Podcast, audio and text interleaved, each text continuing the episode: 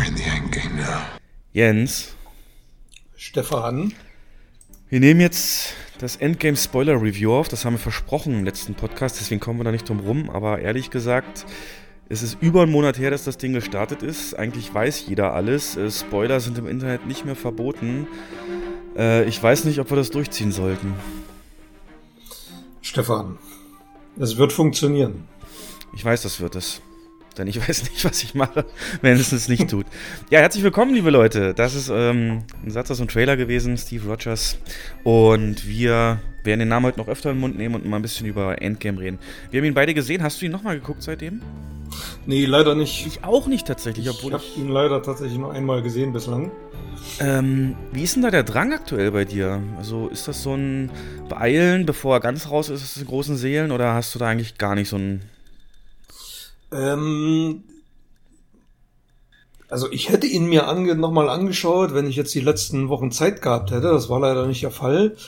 Und momentan ähm, ist es tatsächlich eher so, dass ich mir, dass ich noch ein paar andere Sachen nachholen würde wollen, wie John Wick zum Beispiel. Mhm. Oder jetzt Godzilla, der ja, ja. Ähm, morgen startet. Oder morgen Abend, besser gesagt, eine Preview hat. Und ähm, was aber nicht heißt, dass ich Avengers mir nicht nochmal antue. Ja, also ich habe es auch nicht, ich hätte vielleicht die Zeit gehabt, aber irgendwie war es dann doch dieses drei Stunden Laufzeit und so. Ich war nie in der Stimmung, sagen wir mal so. Das ist ja, ein ja, Film, genau. weißt du ja, bei unserem anderen Podcast, wie wir uns reingehypt haben und jetzt äh, mhm. hatte ich dieses nicht mehr und also oder keinen oder oder war selber nach der Arbeit und so weiß selber, wie es ist, ne? Da will man dann nicht mehr. Ja.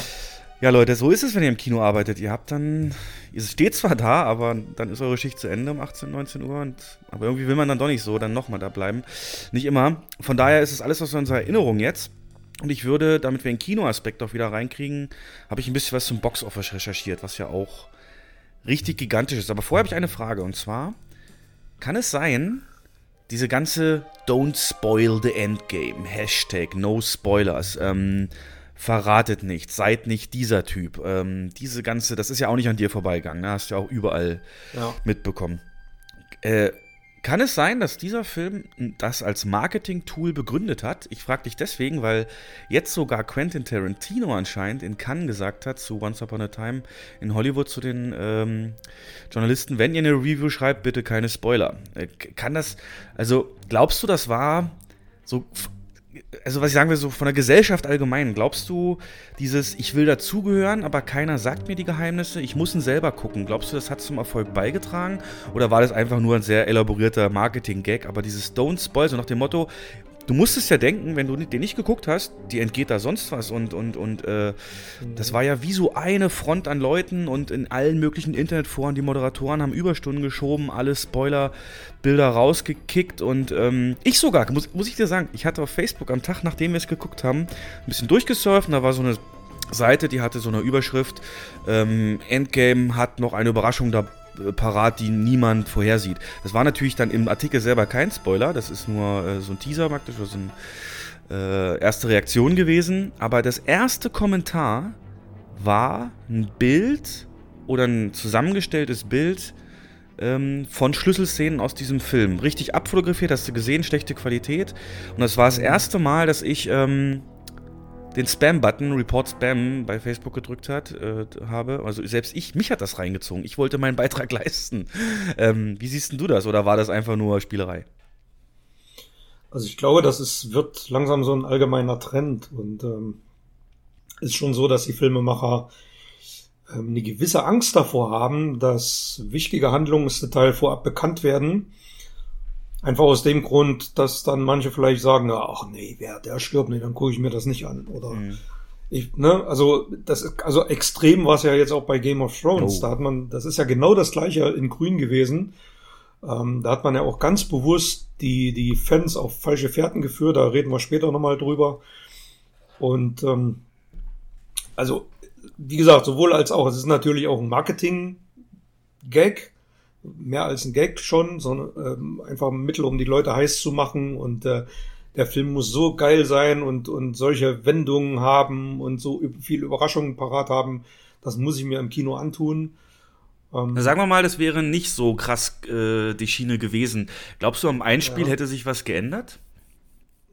Das ist schwer zu sagen. das ist wirklich schwer zu sagen. Also Leute, überlegt mal selber, ähm, ob ihr den vielleicht eher geguckt habt, als äh, ihr es vielleicht vorhattet oder überhaupt im Kino, weil ihr dann doch Angst hattet, dass euch irgendwie Spoiler mhm. begegnen auf dem Weg zur Blu-ray oder so oder zum eigentlichen Termin. Ähm, also ich weiß aus meinem Umfeld, äh, die Leute, die sonst wirklich sich Zeit lassen und auch nicht unbedingt zum Start gehen, selbst im Familienumfeld, ähm, war das da so, dass die direkt am ersten Wochenende gegangen sind. Und kann natürlich jetzt der Film gewesen sein, weil es einfach, ja, eben die Ende der Saga, das Ende der Saga und zehn Jahre in the making und so. Aber naja, interessante Theorie. Mal gucken. Wir beobachten das auf jeden Fall genau, liebe Marketing-Leute aus Hollywood. Ähm, nutzt das nicht äh, zu stark, sonst verliert es den Effekt. Genau. Und jetzt aber zum Box-Office. Ja. Ich habe mir das rausgesucht, Jens. Und er kam, sah und siegte, würde ich sagen. Ich weiß nicht, wie. Ich, ich bringe dich mal auf den Stand. Ähm, oder euch. Zunächst mal, das Startwochenende allein in den USA waren 357 Millionen Dollar, was 110 Millionen Dollar mehr waren als Star Wars Episode 7 beispielsweise.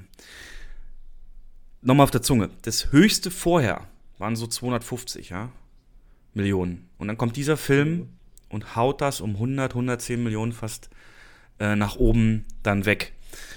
Äh, man hat gedacht, so 250 ist die Grenze. Also es ist ja irgendwann auch physisch nicht mehr möglich. Irgendwann hast du alle Leinwände. Irgendwann hast du äh, jeden Slot und, und dann geht halt auch nicht mehr. Ähm, aber da war noch Luft für 100 Millionen und ich glaube, das sehen wir nie wieder. Das war Geschichte.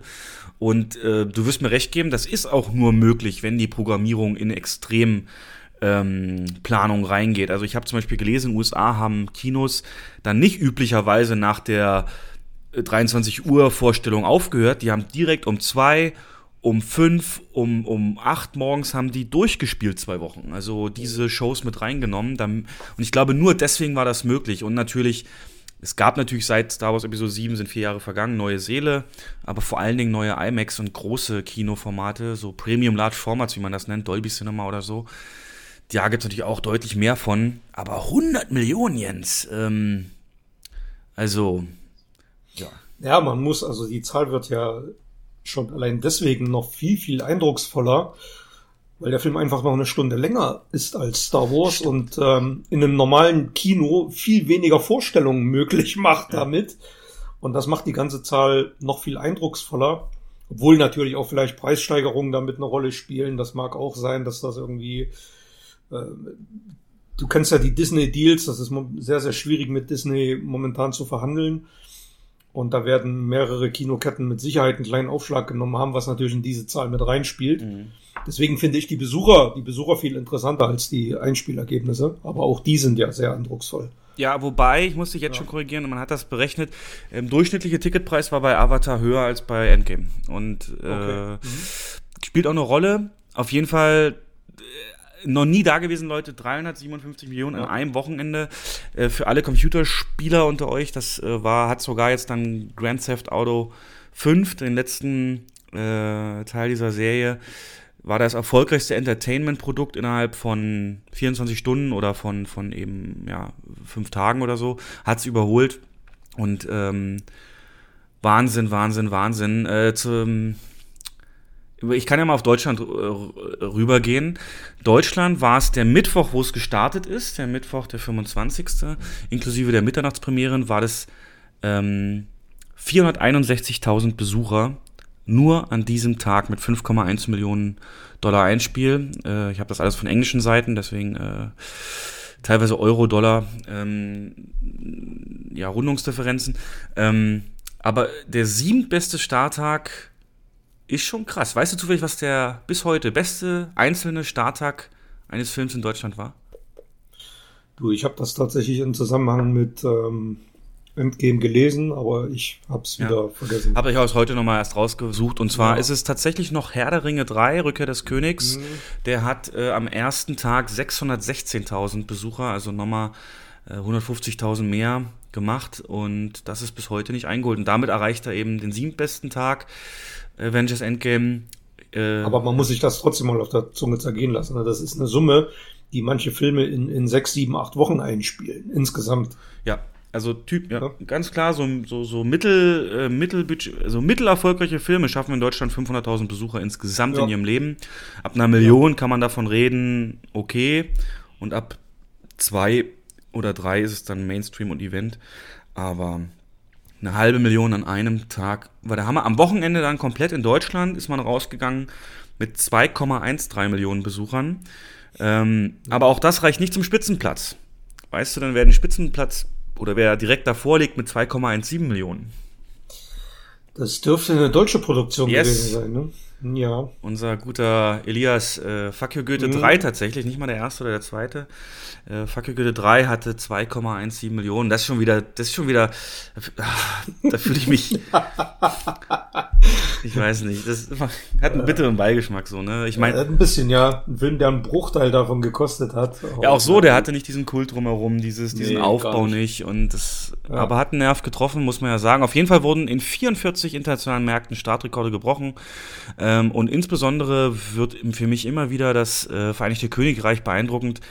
Die haben äh, Stand jetzt, also dieses Einspiel Stand jetzt, äh, nee, nicht Stand jetzt, äh, nach der ersten, ähm, nach, dem, nach dem Startwochenende, war es in Deutschland 27 Millionen äh, und in UK 55 Millionen. Also ich Wahnsinn, die Leute müssen absolut kinoverrückter sein. Ähm, dabei haben die weniger Einwohner, Wirtschaft geht nicht so gut und ähm, ja, sind natürlich kulturell näher an Staaten. Ne? Aber mhm fast doppelt so viel an Einspielen in UK. Das macht ihn zum zweitwichtigsten Markt tatsächlich. Und Länder, die Kategorie Länder, die auch besser waren als Deutschland, Mexiko, Südkorea und Australien. Gut, damit kann man leben. Mehr Besucher hat er beispielsweise in Frankreich generiert am äh, ersten Wochenende. Und nicht mal da sind wir also Spitzenplätze. Ich meine, es ist ein guter Film. Ähm, ja. China darf man nicht außer Acht lassen, wenn es um den weltweiten Einspiel geht. Da war es nämlich am ersten Wochenende von Mittwoch, wo es in den ersten Ländern gestartet ist, bis Sonntag, ähm, mit 1,2 Milliarden. Äh, kann man sich auch nur, kann man sich. Captain Marvel hat jetzt die Milliarde geknackt und wird mega gefeiert. Und das ist ein Meilenstein weiterhin. Ich, weißt du noch, als Dark Knight damals so einer der ersten war, der da rüberkam mhm. und ja, ja. Ähm, hier fällt das an einem Wochenende. Also Wahnsinn. Ich will es jetzt nicht zu sehr auswälzen, aber China hat da natürlich einen Anteil, der vor Jahren noch nicht möglich war. Ähm, ja. Der hat seinen Run jetzt auch beendet. Das ist eine Besonderheit in China. Da können Filme nicht unbegrenzt lange, wie die Kinobetreiber wollen, gespielt werden. Ähm, am 22.05. musste der dort aus den Kinos genommen werden. Da gibt es für ausländische Produktionen immer nur ein Fenster, in dem sie das zeigen können. Und das war halt das Riesenglück, dass das zeitgleich starten konnte mit der Welt äh, in China, mit dem Rest der Welt. Und äh, da hat er bis zum diesem 22.05., das ist auch so krass, nur von einem Moment auf den anderen nicht mehr da, 650 Millionen Dollar eingespielt. Und jetzt halte ich fest, als alter Dispo-Hase und Verleiher-Checker, was glaubst du von diesen 650 Millionen, also wirklich Ticketverkäufen, wie viel ist für Disney hängen geblieben? Na gut, wenn wir von unseren Sätzen ausgehen, müsste es ungefähr die Hälfte sein. Aber ich denke mal, der chinesische Markt tickt da ein bisschen anders, wahrscheinlich deutlich weniger. Ja, also wenn man diese Zahl in Europa erreicht hätte oder USA, dann wäre das für Disney ungefähr 300 Millionen, 325 Millionen, die die davon kriegen, den Rest ja. die Kinos. Und in den USA, äh, in China haben sie davon 125 Millionen behalten dürfen. Ja. ja. Also, also noch nicht mal ein Viertel, ne? Also 20 Prozent oder so. Das ist übel. Ja. Insgesamt hat es jetzt die Harry Potter Wizarding World überholt vom Einspielergebnis. Ähm, sehr beeindruckend. Also die Marvel MCU-Filme, äh, meine ich. Ähm, was an Endgame interessant ist, es hat fast identische Drops. Das sind immer die Prozente, die ein Film verliert, von Wochenende zu Wochenende, wie Infinity War. Deswegen lässt sich, lassen sich ein paar Rückschlüsse ziehen. Erstmal Star Wars 7 kann man im Nachhinein, was den amerikanischen Markt angeht, nur noch als Monster bezeichnen. Der hat im heimischen Markt, äh, Domestic wird es immer genannt, 926 Millionen eingespielt. Star Wars 7, Erwachen der Macht. Und wenn es gut ausgeht für Endgame, werden sie bei 850 landen. Und das heißt natürlich Star Wars als Marke da kulturell so verankert. Ähm, das war am Anfang, die ersten paar Wochen, war es wirklich stärker, Endgame mit seinen Ergebnissen, aber Star Wars 7 hat dann speziell im Januar, der ist im Dezember gestartet, im Januar an den Wochenenden so große Zahlen weiterhin geschrieben, dass mhm. der da mhm. fast gelandet ist. Das konnte Endgame nicht leisten. Hat aber äh, jetzt als zweiter Film überhaupt die 800 Millionen äh, Domestic eben überschritten. Und 850, sagt man so, wird das Endgame, äh, das Endgame für Endgame. Ähm, aber nur auf dem amerikanischen Markt. Und jetzt die ganz große Frage, wo ich dich jetzt für eine Wette auch verhaften will ähm, die große Frage ist natürlich Avatar, der Erfol weltweit erfolgreichste Film. Okay, nochmal als Hausnummer, der hat mit Re-Releases, muss ich dazu sagen, 2,787 Milliarden eingespielt. Okay, 2,787. Ähm, Endgame steht jetzt, Stand heute, ich habe es mir gerade noch gezogen, 2,682. Also es trennen die noch äh, 100 Millionen äh, vom weltweiten Einspiel. Ähm, ja, jetzt die Frage, wird er das noch packen? Das wäre jetzt unfair, wenn ich jetzt sagen würde, ja, weil ich habe vorher gesagt, Avatar, glaube ich, holt er nicht. Ähm, weil das ein zu großes Phänomen war. Aber dann, dann muss man wirklich, Cameron, da muss man wirklich auf die Knie gehen und den Altar bauen. Weil, was hatte Avatar? Das war eine neue IP, ja, es hatte den 3D-Effekt, ja, ja. aber diese Reihe hier, MCU, hat über Jahre Menschen mit beim Aufwachsen begleitet. Das, die, die haben teilweise jetzt Kinder, die sie mitnehmen. Das ist, das ist ähm, weltweit ausgerollt, viel, viel stärker. Ähm, Merchandise. Gebe ich, geb ich dir absolut recht. Da, äh, das ist. Ähm, und dieser, dieser Film oder diese beiden letzten Filme sind über, kann man sagen, über zehn Jahre ähm, wirklich absolut detailverliebt und ähm, mit genialen Drehbüchern vorbereitet wurden. Und das bietet Avatar halt nicht. Aber dennoch war das ein Phänomen, was es eigentlich nicht so schnell wiedergeben wird. Und äh, das ist sehr, sehr schwer einzuholen, obwohl es ist wirklich nah dran. Also es ist, ähm, aber man muss sehen, dass momentan ähm, Endgame jede Woche die Besucher halbiert. Und das macht es wirklich schwierig, ja. Obwohl dieser, dieser Jump gar nicht so groß erscheint ne, zwischen beiden Filmen. Aber es wird, wird schwierig und eher. Hm, ja, ähm, das ist auch ein bisschen. Ja, wahrscheinlich knapp ausgeht. Der, ja. Genau, es wird mega knapp. Also, wenn man das projiziert, wirklich die Drops von Infinity War mit den Einspielergebnissen und auf Endgame hoch, dann werden die so bei 2,785 landen, was dann noch 200.000 ähm, äh, aber die, also nochmal, wie konnte Avatar das schaffen? Also ich habe das versucht mal nachzulesen. Ähm, man sagt halt, wenn der heute starten würde, auch, auch mit der Einführung von 3D, ähm, würde er es nicht mehr schaffen, weil Avatar hatte, ist auch im Dezember gestartet, hatte aber Wochen und Monate lang keine ernsthafte Konkurrenz. Das äh, ist, glaube ich, der größte Unterschied. Dass du jetzt im, im, im Februar, so Valentinstag hat sich ja so ein bisschen etabliert schon als, als ähm, Blockbuster-Slot ähm, oder dann auch später, äh, guck mal, was jetzt auf, auf Endgame zukommt. Die haben die kämpfen ja bald selber noch gegen, gegen Spider-Man, so lange ist es ja auch nicht mehr. Ja, ja. Und äh, jetzt, was hatten wir jetzt? Wie gesagt, John Wick, dann kommt jetzt Godzilla, äh, Rocketman.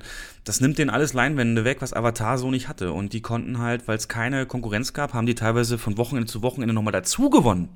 Das gab's das in der Branche nicht vorher. Ja, genau, das, das wollte ich gerade sagen. Avatar hat halt den umgedrehten Effekt durch die starke Mundpropaganda.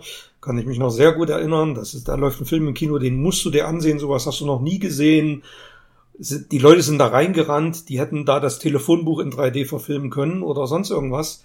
Die Leute sind da reingerannt, weil ihnen erzählt wurde, das ist einmalig, sowas gab es noch nie, du musst dir das angucken. Das ist wie Sprung von Stumm zum Tonfilm gewesen, so ungefähr, oder von Schwarz-Weiß zu Farbe. Ja, oder für Leute, die so alt sind wie Jens und sich daran erinnern können, äh, vielleicht ja, mal so. Danke. Äh, ich würde es so diesen alle zehn Jahre Jump nennen, und zwar der Film, der genauso mir beschrieben wurde, wie du es gerade gesagt hast, war zuletzt Matrix.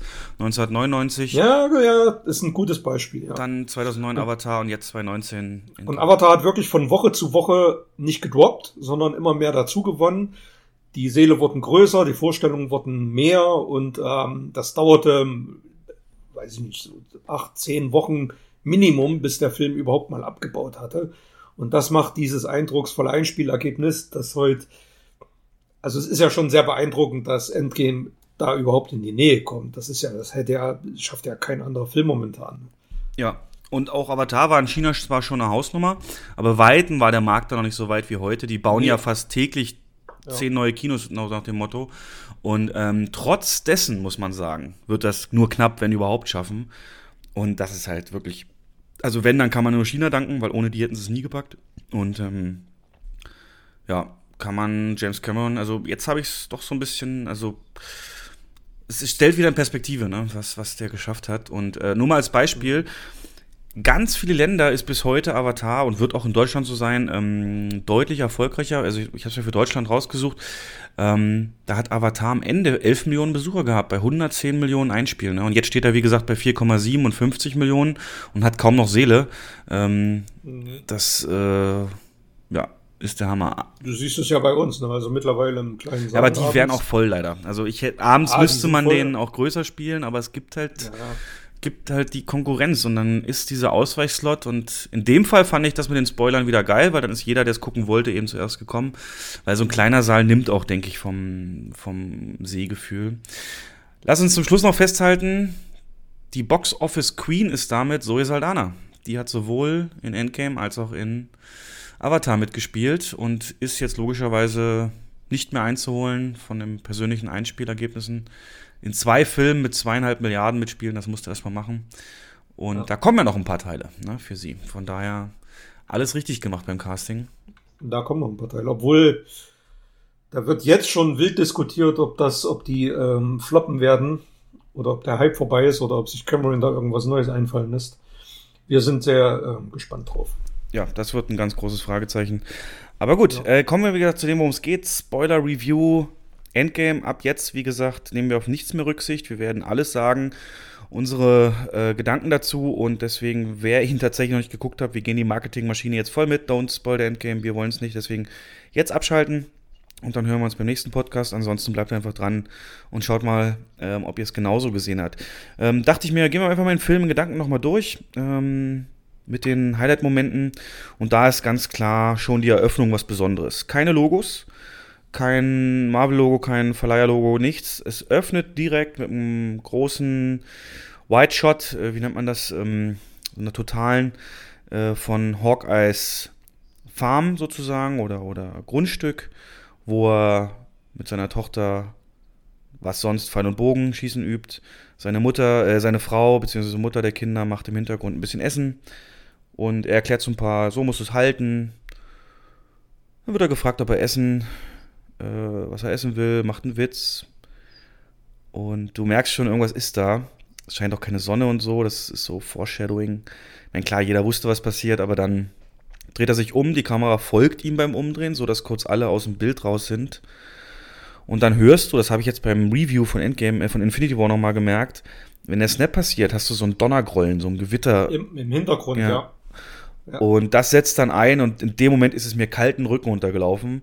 Und was es noch verstärkt hat, als er dann seine Drehung vollendet hat, weil ihm keiner antwortet, ähm, siehst du noch die Staubreste wegfliegen von einem seiner Familienmitglieder und er dreht sich, schreit verzweifelt, sucht sie, ruft sie und dann kommt das Marvel-Logo.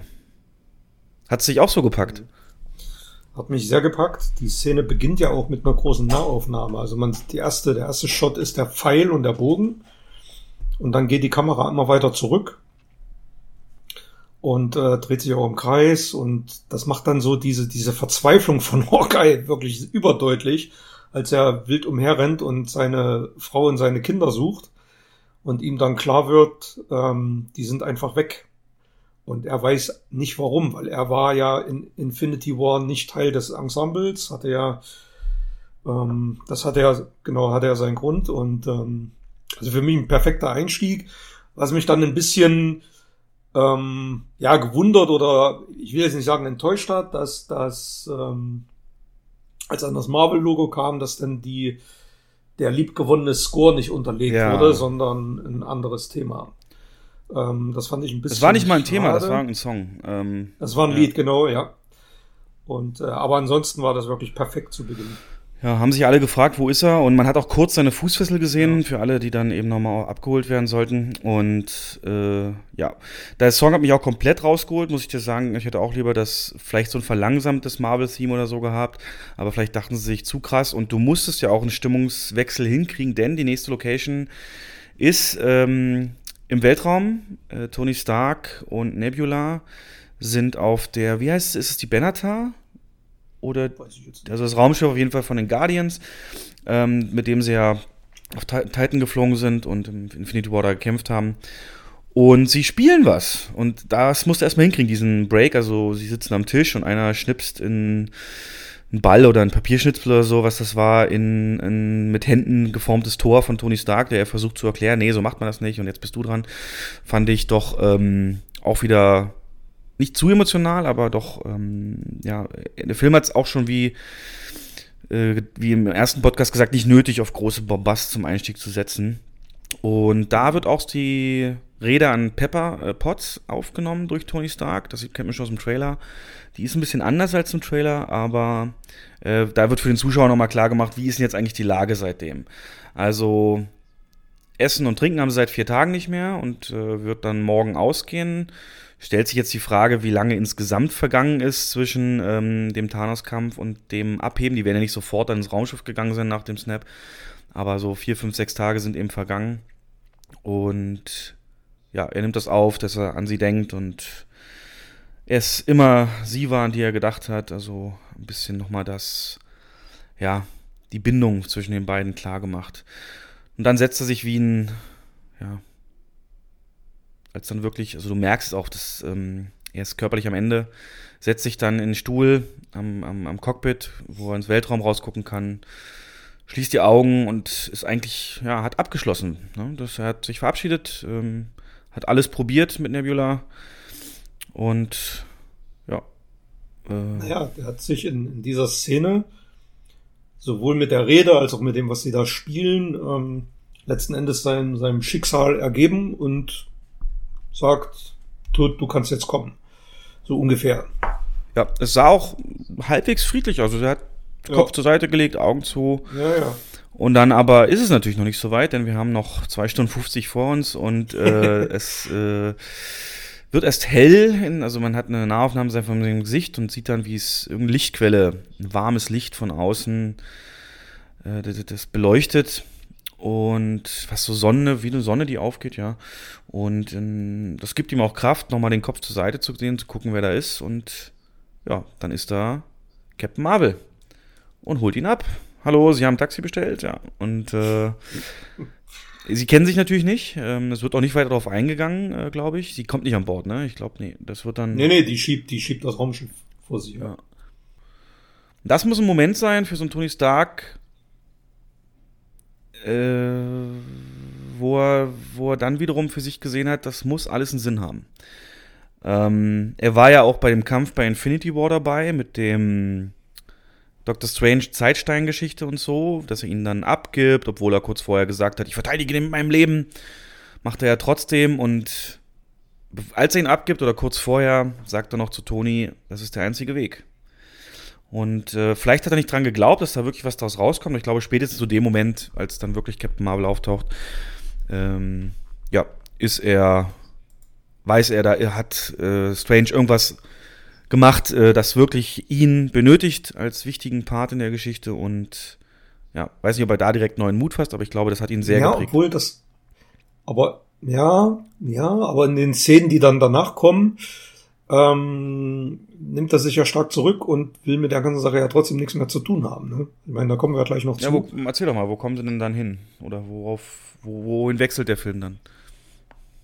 Naja, also letzten Endes sind sie ja dann im, im äh, Hauptquartier und versuchen, oder die anderen restlichen Avengers versuchen, Tony Stark zu überreden, was zu unternehmen, gegen Thanos irgendwas zu unternehmen, was es auch immer ist. Und Tony Stark hält sich zurück. Und da gibt's ja auch diese extreme Wutrede, die dann folgt. Ähm, und man hat den Eindruck, er hat jetzt, er hat da keine Böcke mehr zu. Ne? Ähm, nein, du musst mir vor Augen halten, das ist das erste Mal, dass er Captain America seit Civil War wieder sieht. Und seitdem sind die ja nicht auf guten, gut zu, aufeinander äh, zu sprechen gewesen. Und er steigt dann aus, übrigens richtig mitnehmend für mich, wie, wie sie seinen Körper dann äh, so. Also ich weiß nicht, ob er sich runtergehungert hat oder, oder sie, sie da CGI angewendet haben, aber da hast du gemerkt, dass ihm da vier Tage Essen und Wasser fehlen und ja. äh, fast wie Steve Rogers im Umkehrschluss, wo der am Anfang im ersten Teil Captain America First Avenger eben so ein Hämpfling war, haben sie es vielleicht bei ihm angewendet und äh, dennoch, wie du schon sagst, holt er dann, als er ihn wieder sieht, ähm, aus diesem geschwächten Körper noch Energie raus, ein wirklich böse, böseste Blicke und du merkst die Wut, die Ohnmacht aber auch, die in ihm drin ist, als er Captain America gegenüberspielt. Er zitiert auch was, er sagt ihm und haut ihm ins Gesicht, weißt du noch, als du gesagt hast, wenn wir äh, verlieren, dann tun wir das auch zusammen. Wir haben verloren und du warst nicht da. Richtig, das war ein genialer Dialog. Der ganze, das, also dieser ganze Wutausbruch war wirklich grandios. Ich weiß nicht so richtig, ob es gerechtfertigt ist, weil wie soll er denn auf, auf, auf Titanen kommen, ne, zu dem Endkampf. Ja. Äh, er hat ja auch seinen Teil auf der Erde geleistet, aber für Captain, für Tony Stark sieht es erstmal so aus, als wäre er einfach völlig im Stich gelassen und soll jetzt. Ja, es war Frust, also aus ihm kam der Frust raus ja. und äh, so ein richtiger emotionaler Ausbruch, ja. Genau, dann habe ich es nicht mehr ganz äh, im Kopf, denn dann kommt es irgendwie. Also er zieht sich dann, glaube ich, auch wirklich zurück und die anderen ähm, wissen nicht so richtig, was sie tun sollen. Du siehst es so ein bisschen trauern, vor allem Thor der so einen wirklich leeres, leeren Blick hat, nachdem er eben den äh, entscheidenden Punch äh, gesetzt hat im, in Infinity War, aber nicht geschafft hat, Thanos zu töten. Und dann sind sie zusammen. Ich weiß nicht genau, ob die Captain Marvel-Szene. Kommt die da schon? Wo, wo. Nee, die kommt später. Also es gibt Welche mh, die, wo Tony Stark sagt, wir brauchen frisches Blut. Ist das dann wahrscheinlich aber erst, nachdem sie sich wieder zusammengefasst haben, ne? Da wollte ich noch was zu sagen. Ich glaube, hier ist es jetzt nur. Ähm, nee, es muss da gewesen sein, weil Captain Marvel zieht sich doch dann das auch zurück. Das war da schon. Also, ja. ja, die, die, die besprechen ja und überlegen, wir müssen irgendwas tun. Ähm, wir können jetzt nicht einfach hier so rumsitzen. Und ähm, dann fragen sie sich ja, wo Thanos jetzt momentan ist. Und die Frage wird ja dann beantwortet. Genau, denn, ganz wichtig, glaube ich, auch für spätere Marvel-Filme, es wird dann gesagt, der Snap hat einen messbaren, massiven Impuls oder größten Impuls jemals von Gammastrahlung ähm, mhm. ausgelöst. Und dann siehst du so eine Animation von der Erde, wieder wie so eine Welle, eben wie so einem Vulkanausbruch äh, rübergeht, äh, von dem Punkt des Snaps an aus halt. Und dass dieses äh, Muster wieder gemessen wurde auf einem anderen Planeten. Also müssen die Steine entsprechend nochmal eingesetzt worden sein und damit wissen sie eben auch, wo es ist. Ähm, ich bin mir jetzt, Leute, da bin ich mir jetzt wirklich nicht mehr sicher, ob dann Tony Stark dann aber trotzdem da mitfliegt ähm, zu Thanos hin. Denn es gibt definitiv zwei Szenen noch, die Captain Marvel betreffen, die ich hier bereden will. Und zwar, wo sie dann im Hauptquartier sind und sie erstmals Tor gegenübersteht. Äh, Gibt es schon die aus dem Trailer bekannte Szene, wo er seine Axt dran zieht, die so haarscharf an ihrem Ohr vorbei ist und er sagt, oh, ich mag die. Also noch. Ähm, ja, weil sie keine Mine verzieht ja, genau. und den Kopf nicht zur Seite nimmt. Ja. Genau, genau, genau. Und äh, dann wollen sie halt losmachen und äh, ich bin der Meinung, das ist da, dass dann Tony Stark eben sagt, ähm, oder wo sie sich fragen, soll sie mit oder nicht. Und dann sagt er halt, ja, sie ist frisches Blut, das wir immer brauchen oder das wir brauchen. Ähm, so ein bisschen die Erneuerung der Avengers schon mal durch den alten Chef in Worte gefasst. Also die Bestätigung, dass sie später nochmal wichtig wird. Ja, und dann fliegen sie los. Äh, ein paar Leute sind zum ersten Mal im Weltraum das dann auch äh, Rocket abnötigt zu sagen, wehe, ihr kotzt hier rum. Ähm, und kommen dann auch irgendwann an, du siehst Thanos auf seinem Garten. Er macht genau das, ne? Er hat sich zur Ruhe gesetzt ja. und äh, baut Pflanzen an. Ja, geht zurück in seine Hütte und hört dann irgendwas. Und dann? Dann kommt Thor und killt ihn sehr, sehr dramatisch auf jeden Fall. Ähm, also das passiert ganz am Ende. Das war, ja, aber ich weiß, was du meinst. Sie überwältigen ihn mit relativer genau. Leichtigkeit, genau. ne? Das ist, ja. ähm, das ist Thanos auch irgendwie egal und ähm, dann gibt's auch noch einen witzigen Spruch. Was hast du jetzt gemacht? Ähm, ich habe auf seinen Kopf gezielt, was natürlich auf Infinity War anspielt. Genau, weil er es da nicht gemacht hat und deswegen. Weil er es da nicht gemacht hat. Snap aus. Ja. Aber vorher sagt Thanos noch was, als sie nämlich nach den Steinen fragen, äh, sagt er ihnen ja, ja, die gibt's nicht mehr. Ich habe nochmal ja, genau. gesnappt und gesagt, die sollen sich verpissen und äh, sich in Atome auflösen. Und genau, das ist passiert. Der Handschuh ist leer. Da sind keine Steine mehr drin. Thanos genau, massiv des geschwächt. Und deswegen diese, diese gemessene Strahlung. Genau, das war der zweite Snap, äh, wo sie sich dann eben ja, aufgelöst haben. Und das ist ja eigentlich, müsste der Film hier zu Ende sein, ne? Das, äh, du hast die Steine nicht mehr. Also gibt es auch keine Möglichkeit, die rückgängig äh, zu machen. Ja, weißt du noch, wir haben uns noch darüber lustig gemacht im Kino. Ne? Haben wir noch gesagt, jetzt Vorhang zu. ja. ja. Äh, äh, ähm, und das äh, scheint der Film so halb durchzuziehen, denn der Bildschirm, der Screen wird dann auch schwarz und mhm. äh, es wird eingeblendet fünf Jahre später. Ähm, aber nicht so wie sonst, so hier fünf Jahre später, sondern wirklich fünf wirklich extreme Pausen, Jahre später. Damit das auch so eine, so eine Wucht halt hat. Also, dass, dass du merkst, okay, hier ist jetzt fünf Jahre, was hat sich was verändert. Ähm, und Das heißt also, wir sind im Jahr 2023. Hm, da möchte ich mal zuerst, also wir sehen, wie die Leute so in den fünf Jahren mit allem so umgegangen sind. Die wichtigsten da Bruce Banner, der es geschafft hat, Hulk ähm, und sich in eine Persönlichkeit und Körper zu verschmelzen und somit Professor Hulk ist, fand ich, ähm, ja, fand ich äh, gewöhnungsbedürftig, sagen wir mal so. Aber vor allen Dingen siehst du Black Widow, die jetzt die Chefin der Avengers teilweise ist und sich äh, ihren Willen und, und ihre Energie jetzt daraus zieht, dass sie das, was noch verblieben ist, sozusagen an, an Kriminalität, an Gerechtigkeit, dass sie dem jetzt also nachjagt und eine bessere Polizei äh, dann eben nur noch ist. Steve Rogers versucht sie zu trösten, ähm, hat eine Selbsthilfegruppe, in der dann auch der Regisseur beispielsweise sitzt. Der Joe Russo war da einer, der mit in der Selbsthilfegruppe saß. Und Tony Stark hat eine Familie. Er hat sich zurückgezogen, hat ein Kind, ähm, baut weiterhin noch was. Zum Beispiel blaue Ironman-Anzüge für seine Frau. Und ähm, da gibt es ja das berühmte Zitat, was jetzt auch schon ein Meme ist, ähm, als das Kind ins Bett bringt, sagt äh, ich hab dich lieb mal 3000. Und dann geht er zu, zurück zur Frau und sagt, hey, die hat gerade gesagt mal 3000. Wenn ich mich richtig erinnere, bist du so normal 800 oder 950. Haha. ja. ähm, haben die, wurden die Russos sofort gefragt, wir hatten sich das geile Teil einfallen lassen, diesen Dialog. Und da hat äh, Robert Downey Jr. gesagt, es war tatsächlich eins von seinen Kindern, das das mal gesagt hat beim zu Bett bringen. Und er wollte es unbedingt im Film haben. Ja. Und nicht zum Schlechteren. Also war, manchmal kann sich ein Drehbuchautor eben nicht in so Kinder reinversetzen und dann schreiben solche Zufälle solche Zitate. Fand ich sehr herzerwärmend. Also da hast du gemerkt, er ist im Familienleben angekommen. Sicherlich trauert er Spider-Man nach, weil es auch Fotos und ähm, eingerahmte Bilder überall gibt. Aber er hat, ja, er hat neu angefangen. Er hat neu. Er sagt es ja auch. Er hat es ja auch gesagt. Er hat den Jungen verloren und so am Anfang. Ne? Ja, stimmt. Ich habe, glaube ich, weiß, ich weiß jetzt gar nicht, zu wem er das gesagt hat, aber das wird schon, also das hat ihm schon einen, einen großen Knick ähm, in ihm ausgelöst. Also er hätte wahrscheinlich lieber sein Leben geopfert und also für Spider-Man. Ja. Äh, aber ja. Das war ja also näher als also Spider-Man war das, was ein Sohn hätte. Was, Richtig. Ist, genau. Näher geht's nicht ja. dran. Ja, ja. War ja immer kinderlos so lange. Jo.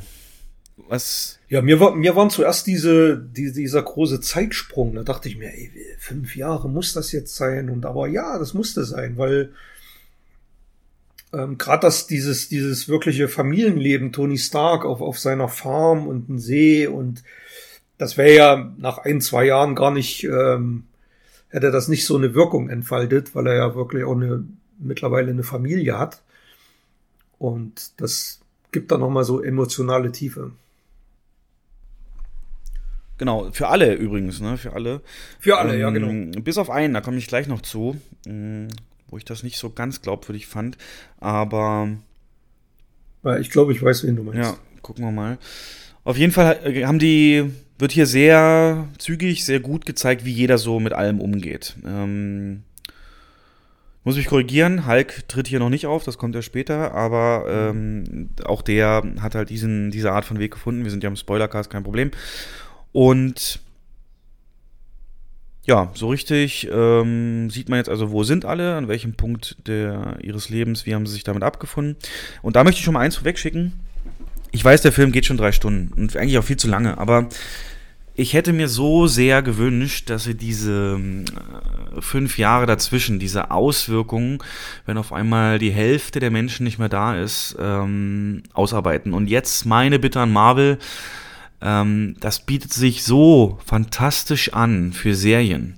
Ähm, Disney Plus sucht ja Serien und, und, und macht Serien über diesen Zeitraum.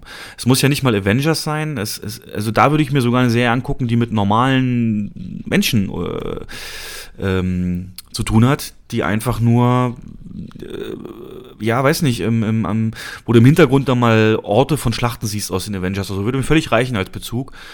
Aber diese Herausforderung, wenn die Hälfte der Menschen auf einmal nicht da ist, du hast ja im Prinzip alles, was da gezeigt wird, ist leider so, siehst du schon im Trailer. Ähm, den Hafen, die, die Freiheitsstatueninsel mit den ganzen Schiffen dort, die relativ äh, unbeleuchtete New Yorker Skyline. Ähm, aber so wirklich, und das bietet halt, darf als allen Tipp, es gibt wohl die Serie, die habe ich leider selber noch nicht gesehen, beschäftigt sich aber damit. The Leftovers, sagt dir das was? Nee, aber ich, ich finde die Idee gar nicht so schlecht, die du jetzt gerade. Das wäre so ein bisschen wie Walking Dead ohne Zombies. Ganz genau. Ähm, und dieses The Leftovers, ich glaube, die gibt es bei Amazon, äh, deswegen habe ich es noch nicht geguckt, aber die beschäftigt sich mhm. damit, was wäre, wenn drei Prozent der Menschen nicht mehr von heute auf morgen weg wären.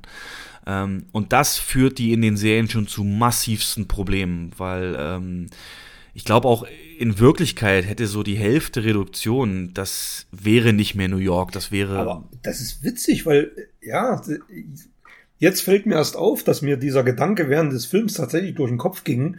Ähm, wie kann man denn mit, mit äh, der Hälfte der Menschen, die noch existieren, überhaupt noch eine, eine Infrastruktur äh, funktionieren lassen oder eine Industrie aufrechterhalten oder weiß ich nicht, oder ein Verkehrswesen oder sonst irgendwas. Wie kann man noch ein Stromnetz funktionieren lassen und so diese, diese kleinen Dinge.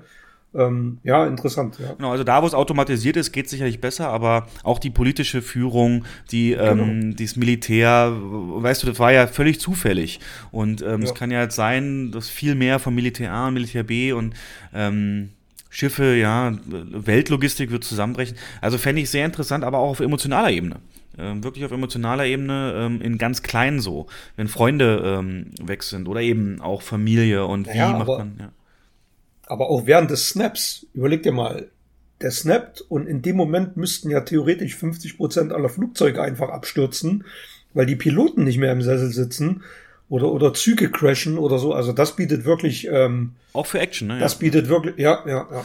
Also zumindest als Aufhänger für, für so einen Serieneinstieg. Aber wenn, dann will ich es clever gemacht haben. Dann will ich es wirklich, dass du halt siehst, okay, wenn selbst wenn 50% der Piloten weg sind, gibt es ja meist Co-Piloten, ne? die das in der Regel ja, auch ja, so, ja. aber das auch, da wäre dann eine dramatische Landung. Ähm, aber genau wie du sagst, richtig, ähm, äh, Möglichkeiten sind da unendlich und äh, wenn man das durchdenkt, ja, unbedingt. Und Leftovers, falls du die findest ähm, und mal guckst, auf jeden Fall mal, ähm, mhm. mal darstellen.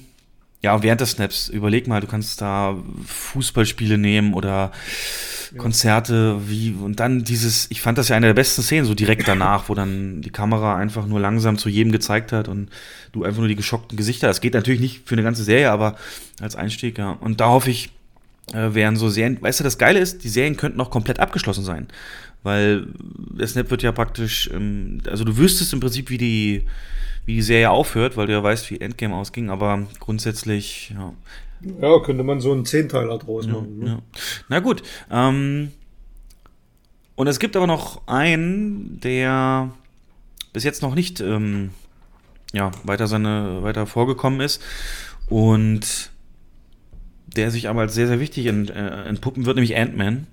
Und da sehen wir eben den Cut of San Francisco und ein Lagerhaus, in dem ja, alte Autos, die niemand mehr fährt, geparkt sind und ich glaube, ja, hauptsächlich eine Garage war das.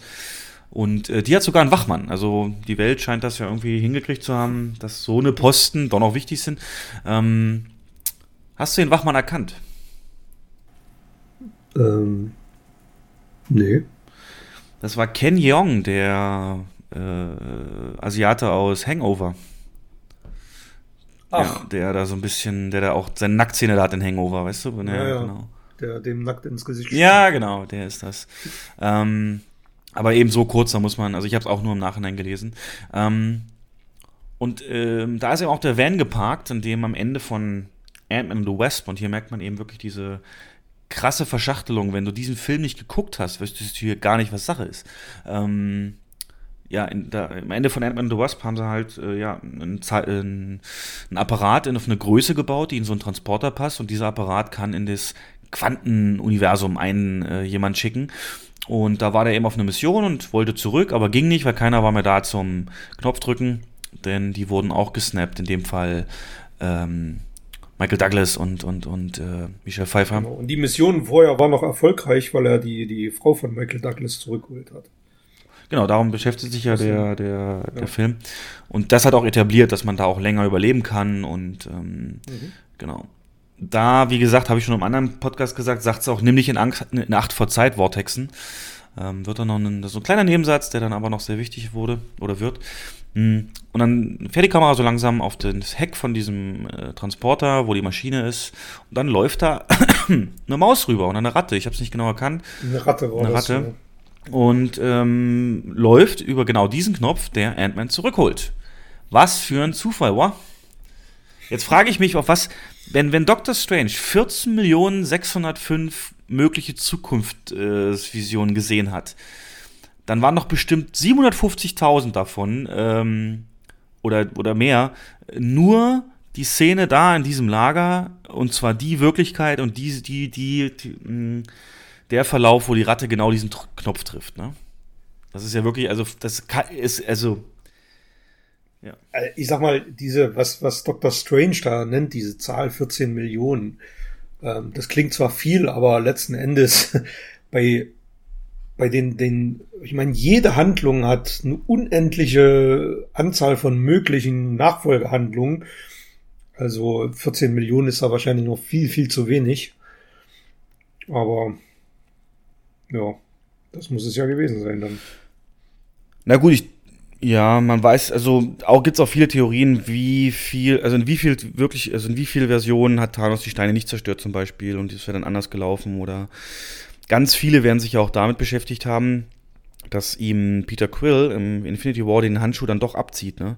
Und ähm, das stand ja kurz davor und äh, theoretisch hätte, hätte man es ja so auch erstmal verhindern können, aber es hätte die Steine halt nicht vernichtet. Und deswegen muss, muss es so sein, dass die Steine vernichtet worden sind oder werden, damit ähm, das alles so funktioniert, wie es dann auch passiert.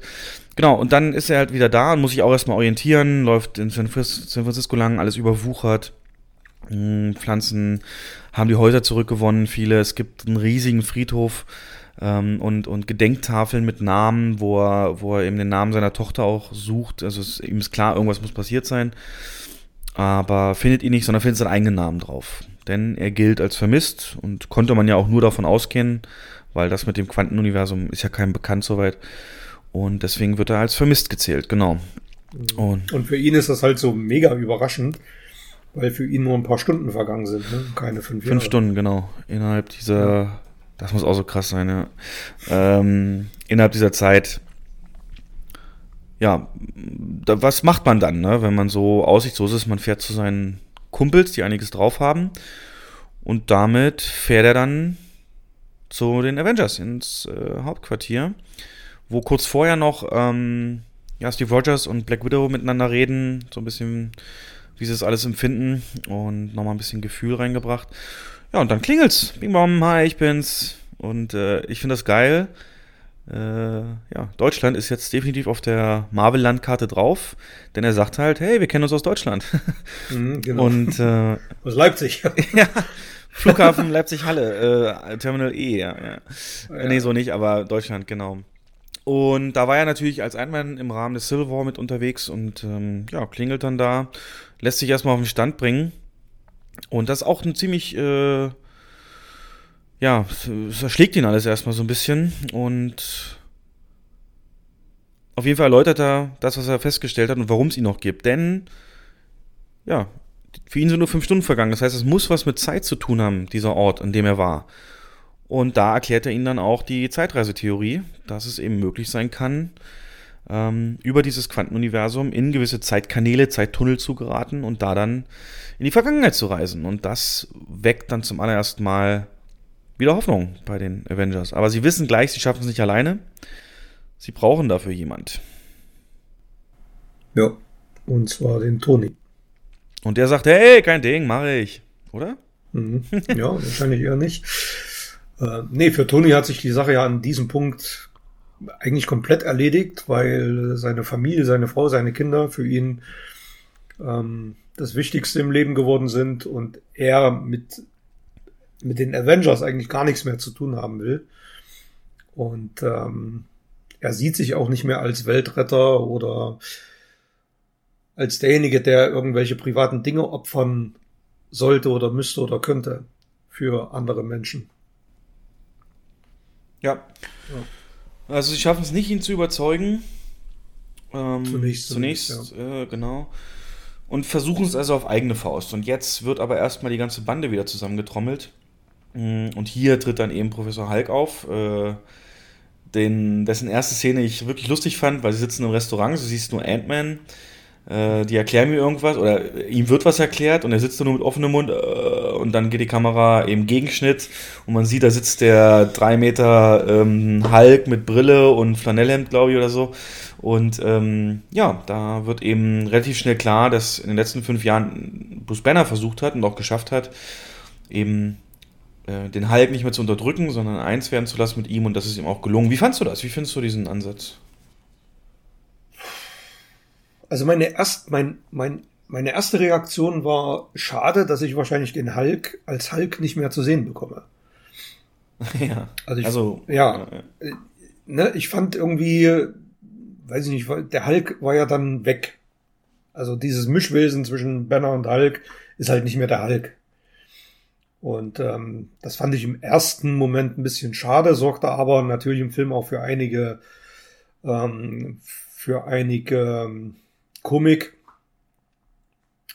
die dem Film gar nicht schlecht getan haben in diesem Moment, weil ab dem Zeitpunkt die Komik so ein bisschen wieder die Oberhand gewonnen hat. Da sorgt dann auch noch Tor dafür. Ja, ähm, ähm, gebe ich dir recht, also erstmal mit Hulk, ähm, es gab auch kein Rematch. Ich hätte ja gewünscht, dass er sich nochmal ähm, Thanos widmet. Ja. Es ähm, ja, wird interessant, wie sie ihn jetzt weiter einsetzen, wenn überhaupt und wie, aber ja, das, das äh, sehen wir dann. In dem Moment war es aber das, was die, der Film brauchte. Jemand, der eben nicht komplett nur auf Debris ist, sondern einfach auch nach vorne schaut. Weil ich fand, der wirkte nicht traurig, ne? Der wirkte. Nö, der wirkte nicht traurig, der ist äh, damit wirklich im Rein gewesen, weil er hat ja in Infinity War schon immer versucht, den, den Hulk zu unterdrücken. Ja. Und ähm, deswegen ist er jetzt damit im Rein. Also schien zumindest, ja. Genau, und äh, wer das aber nicht ist, und das ist einer der kontroversesten Auftritte in diesem Film, ist Thor. Man fährt nach New Asgard in Schweden, äh, so ein äh, typisches schwedisches Dorf an so einem Fjord.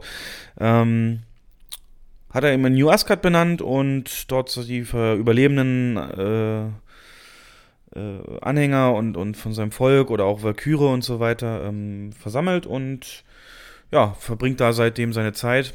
Und Hulk sucht ihn Zusammen mit Ant-Man, glaube ich, ne? Was Ant-Man? Weiß mhm. gar nicht. Und sie finden ihn auch, äh, fragen erst, hä, so, wo ist er denn? Müsste er nicht als König irgendwie sichtbarer sein? Nee, der ist irgendwie seit drei Jahren in dem Haus da drüben und kommt nur raus, um sich neues Bier zu holen. Dann siehst du nicht irgendwie Bierflaschen, dann siehst du gleich die Fässer. Und ähm, da weißt du schon, okay, der hat wohl starke Probleme noch damit. Und dann gehen sie in sein Haus und man sieht ihn mit einer richtig ordentlichen Bierwampe, fetten Bart, zerzaustem Haar, und ist am Computerspielen mit Kork, dem Steinmenschen aus ähm, Ragnarok. Fand ich sehr gut, den wiederzusehen. Der war lustig, den mag ich. Mhm. Ähm, und jetzt ist aber so, dass diese Figur tatsächlich ganz viel Kontroversen ähm, geschaffen hat. A. Also erstmal mein Complaint, das ist nicht, ich teile es nicht so sehr das, was, was man so allgemein schreibt. Ich sag, dass fünf Jahre lang trauern und sich nicht wieder aufraffen unrealistisch ist. Also ich sage sowas, ich habe jetzt glücklicherweise toi toi in meinem Leben noch nicht viele Trauerfälle, Verluste oder so zu beklagen gehabt, okay? Ähm, aber ich habe, ich kenne ein paar Leute, die das hatten. Und ich weiß, ähm, dass fünf Jahre sind eine wahnsinnig lange Zeit. Und ich weiß, dass Trauer eklig ist. Und äh, egal in welcher Form, sei es der härteste Liebeskummer oder sonst was oder Tod natürlich, aber ähm, fünf Jahre, ich weiß nicht, bin ich da jetzt zu, zu herzlos, wenn ich das so sage, kann man, also wenn man fünf Jahre, äh, der Film sagt ja wirklich im Prinzip, fünf Jahre hat er nichts anderes gemacht. Sich da gehen lassen und äh, per Alkohol und, und anderen Ablenkungen da in, ähm, sich abgeschottet und ignoriert praktisch das, die, die, die, die, die Dinge, die passiert sind. Ähm, das finde ich persönlich nicht glaubhaft, auch nicht für jemand, der ein Gott eigentlich ist, Thor. Ähm, kannst du mir folgen oder bin ich da irgendwie? Mm, ja, kann ich dir folgen. Also ich hatte schon solche Schicksalsschläge. Da gab es ein ganz schlimmes Jahr. Aber auch danach rappelt man sich irgendwie wieder auf und ähm, sucht so die, die schönen Seiten im Leben. Und, ja, wie ähm, Toni halt, ne? Genau, also man verdrängt das nie. Ja. Also das wäre ja auch falsch. Man erinnert sich gern zurück. Aber man muss ja selber auch wieder irgendwie nach vorn blicken. Und ähm, ich fand das teilweise, es war witzig, es war, alle haben gelacht und das sah aus wie Big Lebowski da auf der Couch. Übrigens war eine Impro von, von, von Robert Downey Jr., das war nicht im Skript. Ja, ja, ne, der Dude und also es war schon, also es sollte schon in die Richtung gehen, das war schon ein bisschen Absicht, aber ähm, ich fand es teilweise ein bisschen zu überzogen. Also ja, also zu, zu sehr auf Witz getrimmt er sollte der Comic Relief sein, klar, aber da gebe ich dir auch recht, es ja. war zu viel. Und ähm, jetzt der Kritikpunkt da, den es so oft gibt, ist halt, dass es ähm, der Witz ist ganz oft natürlich durch Einstellungen entstanden, durch, über sein Äußeres, ne? Sei es eben die mhm. Bittelbowski-Vergleich oder einfach nur, dass die Kamera auf seinen Fettsuit, wobei das war es meistens anscheinend CGI sogar, ähm, hält. Und also Body-Shaming würde man heute sagen. Fett-Shaming ist ja so ein Begriff äh, im Rahmen des Internet-Mobbings beispielsweise, wenn, wenn, wenn, wenn gerade so bei jungen Leuten, jungen oder Jugendlichen werden oft, gab es schon Berichte von Leuten, die sich da in Selbstmord gestürzt haben, weil so auf Facebook eben, oh, du so hässlich und so beleidigt wurden. Und das ist natürlich ein ernstes Thema. Äh, wobei ich, wenn du dich jetzt mal erinnerst, da muss ich nämlich mal eins klarstellen, ich weiß nämlich gar nicht, ob das so stimmt. Ähm, verbal vielleicht erinnerst du dich anders, aber verbal wurde in meiner Erinnerung nicht ein Witz über seine Wampe, sein Bart oder also sein Bart noch mit, aber rein vom Stil, aber oder dass er fettige Haare hat oder sonst was gemacht. Also es gab gar kein Body-Shaming in der Form. Lebowski ist natürlich wegen, wegen, wegen, wegen äh, Bademantel und Sonnenbrille gewesen. Und äh, sonst kann ich mich aber nichts erinnern, dass er sagt, Mann, bist du fett geworden oder ähm, fang mal an zu trainieren oder sowas. Nee, sowas eigentlich nicht. Nee, ne? Aber dass, das ich, dass der Film da so ein bisschen ins Comichafte oder ins Komische abdriftet, hat sich schon in den Szenen davor angedeutet, als Hulk auf diesem Transporter hinten saß, ja. ne, der dann so hochwippte, als er aufgestanden ist. Und da war mir schon klar, jetzt kommt hier irgendwie zehn Minuten ähm, so, so eine Komikeinlage. Ja. Und das war ja dann tatsächlich auch so, aber ja, es war für mich nicht ganz ausbalanciert. Also es war so ein bisschen ähm, over the top. Hast du denn das Computerspiel erkannt, was sie da zocken? Na, da bin ich ja nicht ja. so firm drin, das weißt du. Also kann ich dir sagen, es ist Fortnite gewesen. Das ist einer der oder das beliebteste Online-Shooter-Spiel seit einigen Monaten. Und da waren sie relativ aktuell. Ich glaube, das wird schlecht altern, weil wie es bei so Hypes ist, verschwinden die irgendwann auch. Und wenn das Spiel sich nicht auf Dauer durchsetzt, wird das niemand mehr interessieren beim 5, 6 Jahren. Und ähm, da, es war wirklich cringe, also cringy nicht, aber wenn er dann einen Hörer nimmt und sagt, hier, ich bin der Gott des Teufels und du bist Noobmaster 69, hör auf, meinen Kumpel zu beleidigen. Ja, es gibt übrigens wirklich einen äh, Nickname Noobmaster 69 bei Fortnite. Äh, ich glaube, der hat einige Nachrichten gekriegt nach dem Film. Deswegen, ich wusste auch gar nicht, warum das Publikum an diesen Szenen, in dieser Szene so lacht. Also es ging an mir vorbei. Ja, ja siehst du, aber. Ja, ich bin zu alt für den Moment, Scheiß. dafür hast du ja gleich in der nächsten Szene deinen Moment, wo alle anderen das vielleicht nicht so verstanden haben. Und auch ich, muss ich sagen, erst im zweiten Moment. Denn was passiert jetzt? Sie haben jetzt das Team zusammen, erklären eben Ant-Mans Theorie dieser Reisen und äh, da Tony gesagt hat, nee, meine ich, ähm, probieren sie es erstmal selber und äh, schicken Ant-Man erstmal los, so wie sie denken, wie es gemacht wird. Ähm, was aber nicht immer so klappt. Also, das ist nicht wirklich Zeitreise, sondern es vergeht einfach nur Zeit. Oder wird Zeit zurückgedreht. In dem Sinne, dass Ant-Man dann ähm, als Baby zurückkommt, als Kleinkind, als uralter Mann und oder eben seinem normalen Alter. Also, sie finden zwar schon den Weg in der Zeit sich zu bewegen, aber nur für Ant-Man selber. Also unkontrolliert. Ja.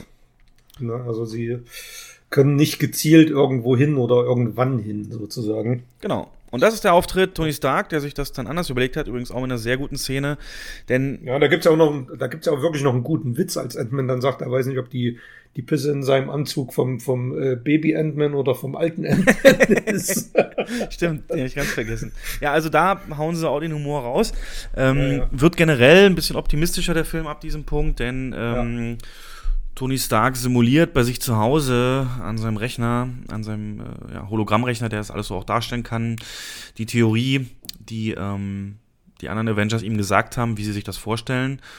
Und auf einmal sagt der Computer, Simulation erfolgreich. Und Tony sackt zusammen ins, in den Sessel, äh, guckt sich das an mit offenem Mund. Und Pepper ist sofort klar, da ist der alte Ehrgeiz wieder geweckt. Er sieht jetzt zum ersten Mal eine Möglichkeit, da wirklich äh, vor allem natürlich, denke ich mal, Spider-Man zurückzuholen. Und ähm, ich bin aber der Meinung, er redet auch mit ihr drüber, ne? Und sie weiß. Er redet mit ihr drüber und letzten Endes ist es, ist es eigentlich Pepper, die ihn dazu ermutigt oder ihm die Erlaubnis Stimmt. gibt, ähm, das zu machen, ne? weil er will nicht. Er will, er sagt, er will die Family nicht ähm, riskieren und alles das, was er sich in den letzten fünf Jahren aufgebaut hat, will er nicht wieder einfach ja verständlich den Bach runtergehen lassen. Und äh, aber sie ist diejenige, die sagt, ähm, die anderen erwarten das von dir. Ähm, du musst das machen, es ist okay für mich. Sie sagt da schon einen Satz, der auch auf später schon vorstellt. Er sagt, sonst kommst du nie zur Ruhe. Mhm. Und das wird ein ganz wichtiges Thema. Ähm, auf jeden Fall taucht er dann da auf und sagt, na, lass mich raten. Er kam einmal als äh, Senior und einmal als Kleinkind wieder raus. Ja. Mhm. Ähm, okay, ihr habt das und das falsch gemacht. So. Und damit haben sie dann das Know-how da, äh, ja, um das ähm, korrekt durchzuführen und wollen erstmal Testreisen machen. Ähm, das, äh, den Treibstoff übrigens dafür sind diese PIM-Partikel, von denen es nur sehr begrenzt äh, welche gibt, die Ant-Man noch dabei hatte. Ähm, und eins nehmen sie eben für Testreise und eins nehmen sie dann für die richtige Reise. Denn sie haben jetzt einen Plan. Wie ist der Plan? Was machen sie, wenn die Testreisen gut geht? Naja, sie wollen die Steine in der Vergangenheit einsammeln, da an den Zeitpunkten, wo sie ähm, wissen, also sie sind ja durch die Ereignisse der vorherigen Filme ähm, durchaus in Kenntnis welcher Stein zu welchem Zeitpunkt an welchem Ort ist und an diese Orte wollen sie sich dann begeben, um die Steine einzusammeln.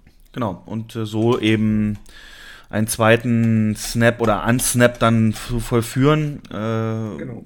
genau, also brauchen sie die Steine. Machen dann erstmal auch eine Testreise. Ähm, achso, wir haben einen vergessen. Und zwar äh, Natascha Romanoff, Black Widow, holt noch ähm, äh, äh, Hawkeye ab äh, der sich, mhm. ähm, auch eine berühmt, deswegen habe ich es wahrscheinlich vergessen, weil die im Trailer schon so drin war, der sich äh, in, die, in der Szene in, in Asien, ich glaube Tokio, Japan, ähm, ja, bösen Menschen auch widmet und die umbringt, dann äh, mit so ein bisschen dem Argument, äh, warum dürft ihr leben und meine Familie nicht? Und äh, so ein bisschen Selbstjustiz dann Ich übt. dachte zuerst, er ist so ein bisschen Berufskiller, ne? aber ähm, nee, ist er nicht. Also er ist so ein so ein Punisher.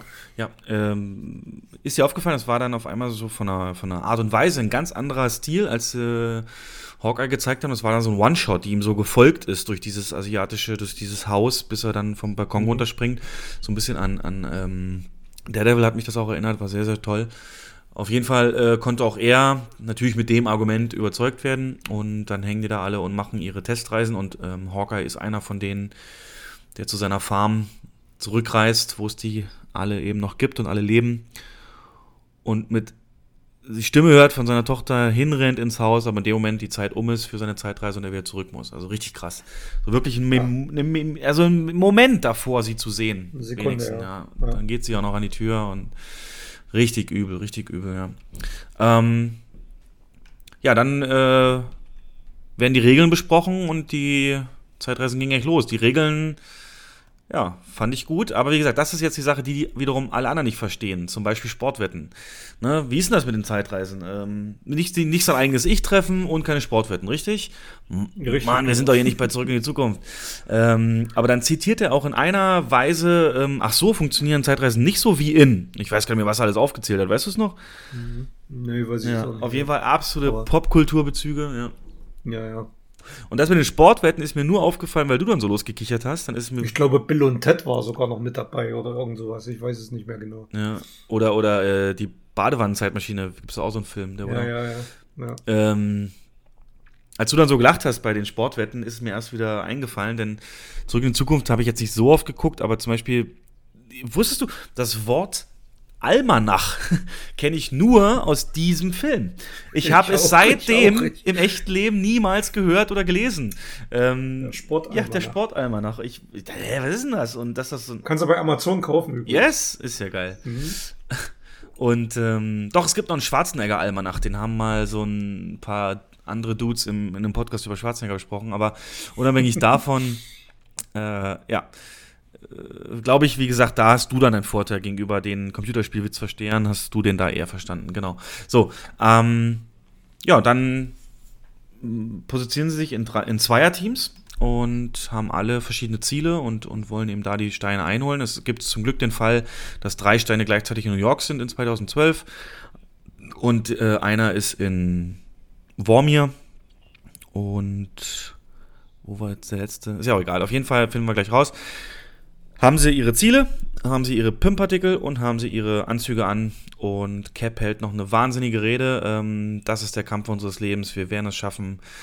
Blub, blub, blub. Und dann kommt der beste Witz von wieder Rocket. Mein Gott, das haut er einfach so raus. Und ähm, das ist seitdem mein Lebensziel. Ich will mal eine Rede halten, wo irgendeiner so sagt, wow, das haut er einfach so raus. Mega gut. Und dann geht's schon los. Ähm, da gehen wir am besten mal nach New York. Hm. Sie kommen mitten im Kampf an von äh, den Original Avengers gegen die Chitauri-Armee. Aber man muss vorher noch sagen, dass bis dahin, bis zu dieser Szene, ähm, der Film sich, glaub, ungefähr sogar anderthalb Stunden oder so Zeit lässt. Also der lässt sich richtig viel Zeit, um diese, ja, um so diese, diese, diese letzte Hälfte einzuläuten. Was ich sehr angenehm fand. Deswegen, wir hatten ja auch schon gesagt, es fühlt sich komplett anders an als Infinity War. Ja, Bleibe ich dabei. Genau. Infinity War ist wirklich straightforward, Action, erste Szene, in den ersten fünf Minuten gibt es den Kampf mit Hulk und ähm, dann sofort der Crash da auf die Erde und der Angriff auf ja. die Zauberer. Und ähm, das hat er halt so, die Struktur fährt er gar nicht. Deswegen fühlt er sich wahrscheinlich auch so komplett anders an, ja. Brauche aber auch, damit, sonst hättest ja, genau. du nicht diesen Impact dann am Ende und könntest auch nicht nachvollziehen, warum Leute so handeln, wie sie handeln. Ähm, auf jeden Fall kommen sie da wieder raus und du hast den 1 zu 1 Szene aus 2012 Avengers, wie sie da im Kreis alle stehen, sich auf den Kampf vorbereiten und die Kamera schwenkt dann in eine Nebengasse von diesem Kampf und da verstecken sich dann die zurückgereisten Avengers ähm, in Form von Hulk und Cap. Und ja, dann äh, muss sich der Hulk irgendwie und das Volk mischen, weil er hat den Auftrag, zum Hauptquartier der Zauberer zu gehen, das ja auch in New York ist, und da von der ältesten Tilda Swinton den Zeitstein sich zu holen. Ähm, ja, und ähm, was macht denn Hulk, damit er sich dann unauffällig äh, da ja, glaubhaft rüberkommt als Hulk, weil wenn er entdeckt wird, darf er ja nicht äh, als Kopie sozusagen durchgehen. Er muss. Naja, er versucht, glaube ich, ich muss mich jetzt mal einsehen, er versucht irgendwelche Dinge zu demolieren, was ihm nicht so richtig ja, gelingt, glaube genau. ich. Er haut so völlig. oh, haut auf Autos drauf oder. Und, äh, oh, ja, bumm. Kleine Delle yeah. irgendwo rein und das war's. Und äh, war ein bisschen forciert, aber in dem Moment fand ich es lustig, auf jeden Fall. Ja, ja, das war. Dann kommt er auch zu den Zauberern und will Tilda Swinton den Stein abnehmen. Und da würde man ja denken, so ein Hulk, äh, der boxt die einmal um und dann nimmt er sich das. Aber es kommt genau andersrum. Sie ja. drischt ihn so stark, dass ähm, der Körper von Hulk bewusstlos wird und mit dem spirituellen Bruce Banner praktisch, äh, Geist sozusagen, sie kommuniziert. Und er erklärt ihr das, ähm, warum das so wichtig ist, denn die schützen ja den Stein mit ihrem Leben und äh, würden dann nie so einfach rausgeben. Genau. Ähm, sie erfährt dann vom Plan, ist sich immer noch nicht sicher und erst als er sagt, dass Stephen Strange, ähm, also Dr. Strange, den dann rausgegeben hat, freiwillig an Thanos, da merkt sie, okay, der wird mal einer der besten von uns, das muss einen Grund haben. Äh, Den sie ja zu diesem Zeitpunkt eigentlich noch gar nicht, nicht kennt. kennt ne? aber weiß, also, dass es ihn gibt. Ja. Sie sagt, das ist aber eigentlich ja. viel zu früh. Den haben wir doch erst in drei, vier Jahren auf, der, auf, ähm, Richtig, ja, genau. auf dem Schirm. Und ja, wo war ich jetzt genau? Dann, dann ähm, kommt eine wichtige Szene für den Zuschauer, nämlich wird dann erklärt, warum es eben anders ist als in Zurück in die Zukunft und so weiter, warum in der Art von Zeitreise niemand von Fotos verschwinden wird und so weiter.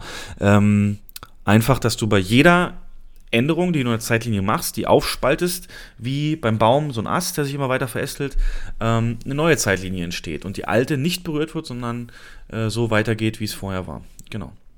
Und ähm, richtig schön mit so einem Streifen aus Licht, der sich dann zur Seite aufgabelt. Ja, fand ich, ähm, hat mir tatsächlich geholfen in dem Moment nochmal, weil es ist so viel passiert in dem Film bis dahin.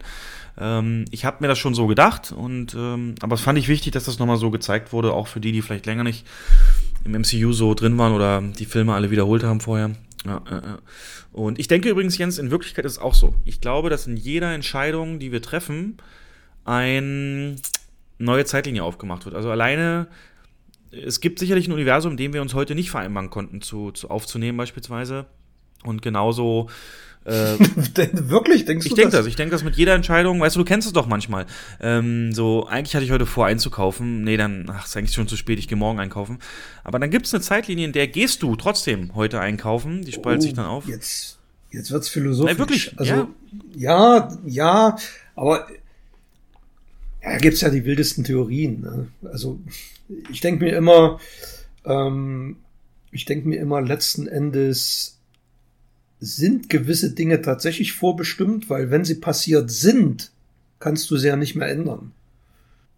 Ich, wenn ich jetzt sage, ich gehe jetzt nach links oder ich gehe jetzt nach rechts und entscheide mich für rechts, dann, dann ist es ja so. Also dann muss es ja, dann kann ich es ja hinterher nicht mehr ändern. Naja, also nein, demzufolge. Richtig, aber wenn du eine bewusste Entscheidung getroffen hast dafür, also bewusst ist hier das Stichwort, dann gibt es auch ein Universum. Also in dem Moment, wo du da an der Ampel standest und du bist dann nach rechts gegangen, gibt es auch eins, wo du nach links gegangen bist. Weil in dem Moment, wo du dich entschieden hast, ist das aufgespalten worden. So denke ich tatsächlich. Und ähm, ja, dann müsste es aber unendlich ja, viele auch. Universen ja, geben. Ja, denke ich, denke ich, bin ich voll von überzeugt. Und ähm, ganz viele Serien und so und Filme greifen das ja auch auf, diese Paralleluniversen, die genau daraus entstehen, wo eben gewisse Dinge anders verlaufen sind. Ne? Angenommen, Jetzt mal wieder diese ganz große Keule jetzt, aber du weißt vielleicht davon, dass Hitler im Ersten Weltkrieg gedient hat und kurz davor stand, ähm, erschossen zu werden von einem feindlichen Soldaten, als er auf dem Rücken im Schützengraben lag, aber der sich anders überlegt hat und damit am Leben ließ und so. Das sind so Sachen, da gibt es definitiv auch ein Universum, wo er eben erschossen wurde beispielsweise. Also als diese Erklärung mit den Zeitreisen hier bei, bei Endgame kam, dann habe ich tatsächlich an Star Trek gedacht und ähm, dachte ich mir, ah, das könnte man, also das könnte ich für mich als Erklärung für, für ähm, das Reboot nehmen, dass halt die alte Zeitlinie trotzdem weiterläuft. Ne? Dass es, wie du gerade gesagt hast, dass es so einen Split gibt und ähm, dass in der, in der, dass die, die, die Picard-Zeitlinie, die dann irgendwann kommt, ähm, wenn man es anders erklären würde, würde es die ja gar nicht geben dann trotzdem noch existiert. In dem Zusammenhang habe ich ein Review gesehen von Red Letter Media über diesen Film. Das sind auch riesige Star Trek-Nerds gleichzeitig und bauen fast in jeder ihrer Reviews, egal zu welchem Film, Star Trek ein. Und da war die Frage, wie gut kennst du denn die Voyager-Lore? Die Voyager-Geschichte. Ja, ich habe die Serie gesehen. Also ich weiß nicht, aber bist nicht so drin wie bei TNG, habe, ne? Ja, also ich kenne das schon. Also nur, also, ich, weil ich kann es nicht prüfen, weil ich es auch nicht so in der Tiefe kenne, aber die haben die Parallele gezogen dass die letzte Folge von Star Trek Voyager die Inspiration für diese Folge war. Äh, die, die Regisseure selber haben ja gesagt, die Inspiration war eher Ende von TNG. Aber ähm, die letzte Folge von Voyager soll wohl auch so sein, dass sie irgendwie, dass das Janeway äh, nochmal äh, in der Zeit reist und auf ihr altes, ähm, als alte Frau auf ihr junges Ich trifft ähm, und da dann irgendwas mit ihr regelt oder macht oder einen Tipp gibt oder irgendwas verändert jedenfalls.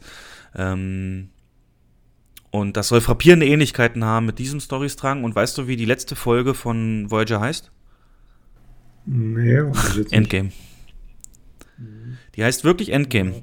Ähm, kannst ja vielleicht mal nochmal nachgucken, äh, wenn du willst. Ähm, auf jeden Fall soll das sehr stark angelehnt sein. Vielleicht gibt es da draußen noch. Ja gut, in der, in der letzten Folge von TNG war es ja auch so, dass es mehrere verschiedene Universen gab, in dem der Krieg verloren wurde gegen die Klingonen und dann Captain Riker und, und dann die Enterprise zerstört wurde in, einem, in einer Schlacht und, und, und also das kann schon tatsächlich ähm, so ein bisschen eine Inspiration gewesen sein. Ja, ja. ja. Gebe ich dir recht. Genau, ja. das haben sie auch offiziell eben als Inspiration genannt, genau. Und deswegen finde ich die Erläuterung auch gut, weil es macht einem das Sehgefühl von den alten Filmen nicht kaputt. Wenn ich wüsste, ähm, also weißt du, die könnten ja nicht mehr existieren, wenn die nicht, wenn es nicht eine Erklärung gäbe, dass trotzdem alles so passiert, wie es schon passiert ist. Ähm, ja. Deswegen finde ich es ganz gut, genau. Na, auf jeden Fall ähm, holt er sich den und Captain hat den Auftrag, äh, den, den Tesseract, den äh, Stein von Loki, um den ja auch sich alles gedreht hat im Avengers 1 zu holen.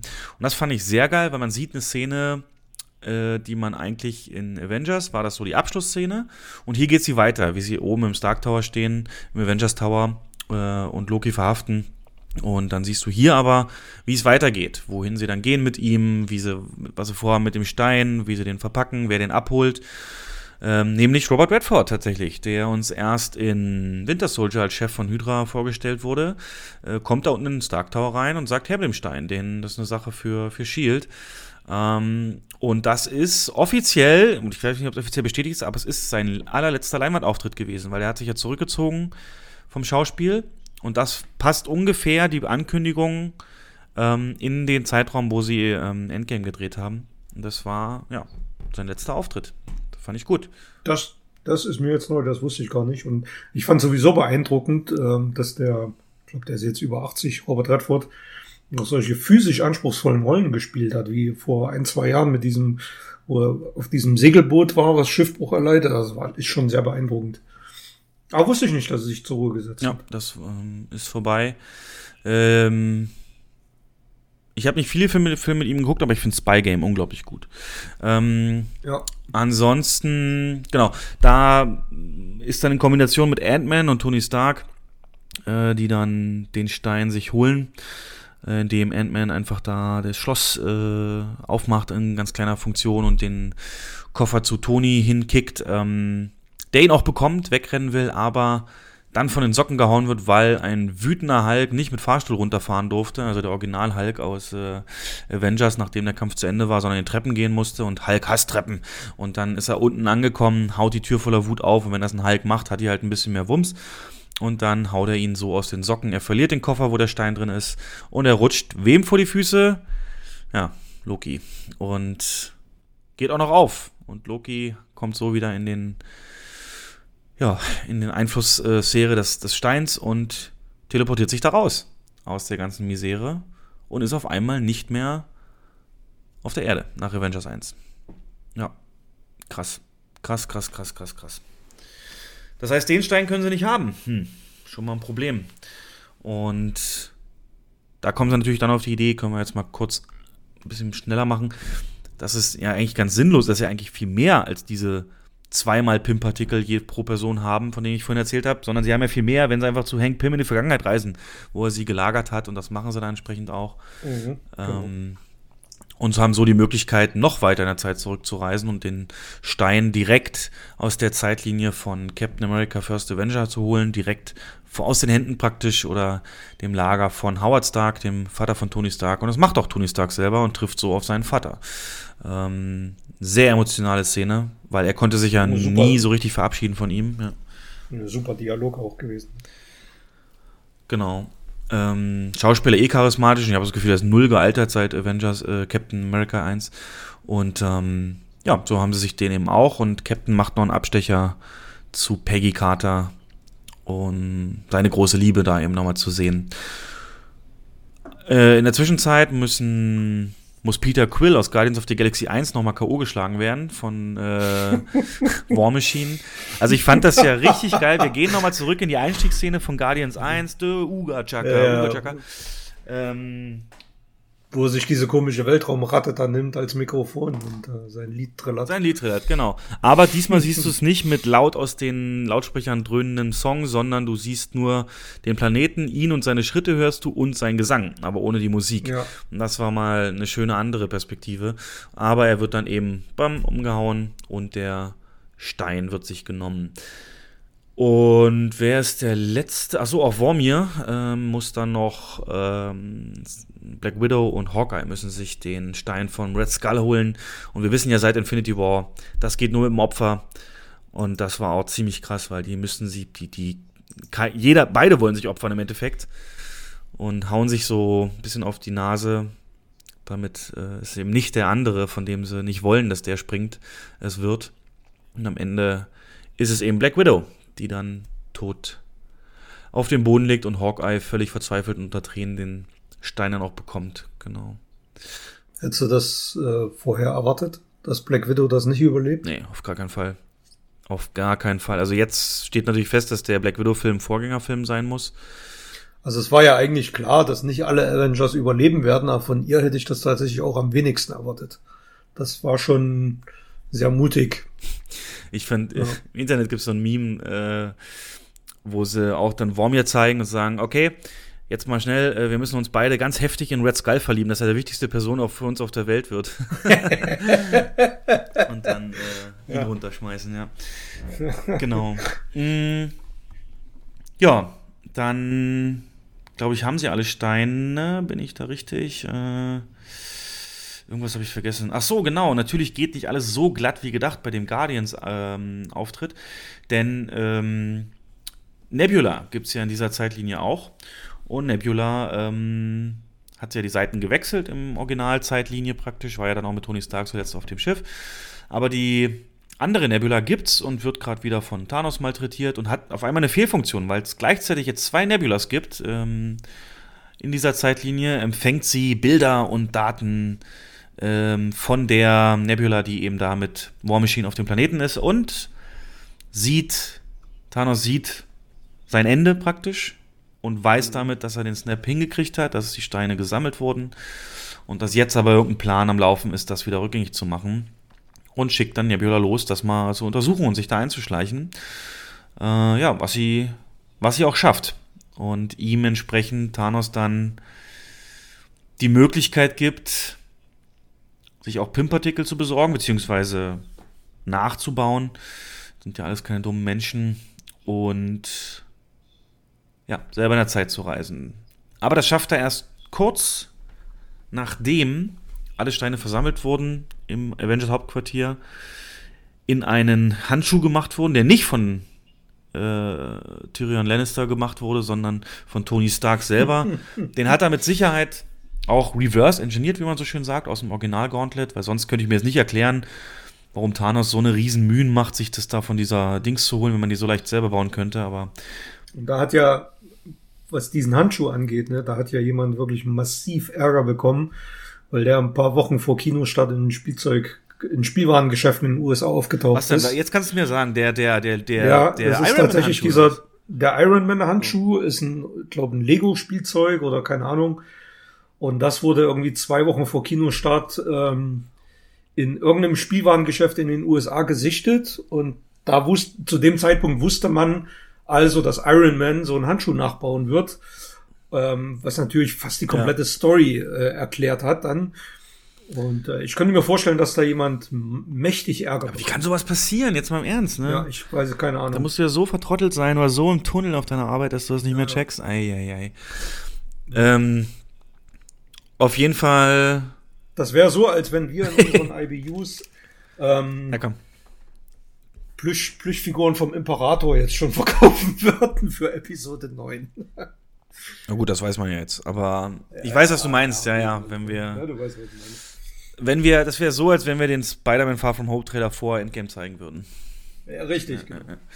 Kommen wir gleich noch kurz zu. Ähm, na, auf jeden Fall ähm, zieht sich Hulk den dann an und äh, weil er eben der Stärkste ist, opfert er sich sozusagen, um den Snap durchzuführen, weil der Snap bringt äh, massive Kosten äh, auf den Körper und massive Belastung. Kann definitiv nicht jeder machen. Und snappt das dann, bam, Weißschnitt, genau wie beim anderen Mal. Und ja, man, wir sehen Ant-Man, wie er so ein bisschen in den Hof geht oder in so einen Wintergarten. Und auf einmal hört man wieder Vögel zwitschern. Also du merkst irgendwas, es ist auf jeden Fall positiv, was passiert. Aber nur eine kurze Zeit, denn dann, Blick nach oben, ist da Thanos Riesenraumschiff und das beschießt das Hauptquartier, was komplett zerstört wird und die äh, Avengers wieder auseinandertreibt und äh, verschüttet und so weiter. Und dann bricht ein Kampf los, Jens. Also die kämpfen sich dann da raus und hin und her. Ja, ja gut, das wird ja in Schutt und Asche zerlegt, das Hauptquartier, ne, in dem, während des Angriffs. Ja. Es gibt jetzt viele kleine Szenen, die wir hier mal auslassen, wie Nebula, die dann äh, die beiden Nebulas. Die sich als die andere ja, Nebula genau, ausgibt. Genau, und, genau. Ja, ähm, Fakt ist aber, am Ende finden sie doch wieder zusammen, die Avengers, und ähm, sehen Thanos da sitzen äh, inmitten des ja, Schlachtfelds sozusagen und sagen sich nur, es ist doch bestimmt eine Falle. Ja, egal, wir gehen trotzdem hin. Gehen dann auch hin und Thanos fängt dann an, die zu bekämpfen, namentlich Iron Man, Captain und Thor. Ähm, und schafft es auch wahnsinnig gut. Also ich frage mich, aus was für Material seine Waffe ist, ne? Weil äh, Captain Schild wird arg beschädigt und ja. ähm, auch wenn die zu dritt auf ihn losgehen, äh, hat er die im, kann er die immer in Schach halten. Und ähm, da fragt man sich auch, warum war das denn in Captain America, äh, in Infinity War nicht so, ähm, wo da selbst ein Captain es geschafft hat, kurzzeitig seine Hand da hochzuhalten äh, oder diesen Trailer-Shot mit seinem blitzweißen Zähnen, über die ich immer so neidisch bin. Auf jeden Fall hat er die dann ähm, ja hier voll im Griff. Und man sagt jetzt, das liegt halt daran, dass dieser 2014 Thanos, aus der Zeit ist er ja, ähm, einfach noch nicht die Steine benutzt hat. Und die, wie, wie ich gerade sagte, fordern ordentlichen Tribut vom Körper. Und ähm, machen einen halt dann entsprechend auch schwächer. Und das war da noch nicht so der Fall. Und somit ist er da in seinem spitzen Körperlichkeit und kann die halt alle in Schach halten. Aber irgendwie, ja, wäre es auch nicht anders gegangen für ein gutes Drehbuch, denn das, das spannend sein soll. Auf jeden Fall haut er die nacheinander zu Klump. Ja, lässt dann zum Schluss auch seine komplette Armee aus dem Raumschiff aussteigen, die sich über den gesamten Kinoscreen in der Breite versammelt Massen an Monstern und eigentlich ist zum Schluss dann auch nur noch Captain America übrig, der ihm gegenübersteht. Nee, Moment. Kommt das mit Mjolnir vorher? Mit dem Hammer? Kommt hm. das mit dem Hammer vorher? Als sie zu dritt kämpfen, ist es da schon? Ich glaube schon. Ne? Egal. Das kommt. Nee, den, den Hammer holt er sich ja zurück, als er äh, seine Mutter besucht. Ja, genau. Das haben wir auch vergessen, ne? Tor. Ja, ja, ja. Sagt doch da, sowas. nimmt er, da nimmt er den, genau, ja. Das fällt mir jetzt gerade ein. Also ja. bei den ganzen Orten Titelreisen war auch noch Richtig, genau. Tor dabei. Ja. Man fragt sich, ob das Natalie Portman ein Nachdreh war oder eine Szene aus dem Film, aus Tor 1. Ähm, das, ja, da habe ich auch was dazu gelesen und ich meine, es wurde unveröffentlichtes Material dazu benutzt. Ah, okay. Ja, macht Sinn, macht Sinn. Weil die hat ja gesagt, die will nicht mehr bei Marvel-Filmen mitspielen. Ähm, naja, auf jeden Fall kriegen die ordentlich, ähm, ordentlich, ordentlich gewischt und ähm, Tony ist außer Gefecht, Thor ist außer Gefecht und äh, dann ist bloß noch Captain übrig. Sein Schild ist halb kaputt und er steht trotzdem auf. Und, oh, wir haben noch was vergessen. Und zwar Captain America trifft in 2012, als er zurückreist auf sein Ich von damals.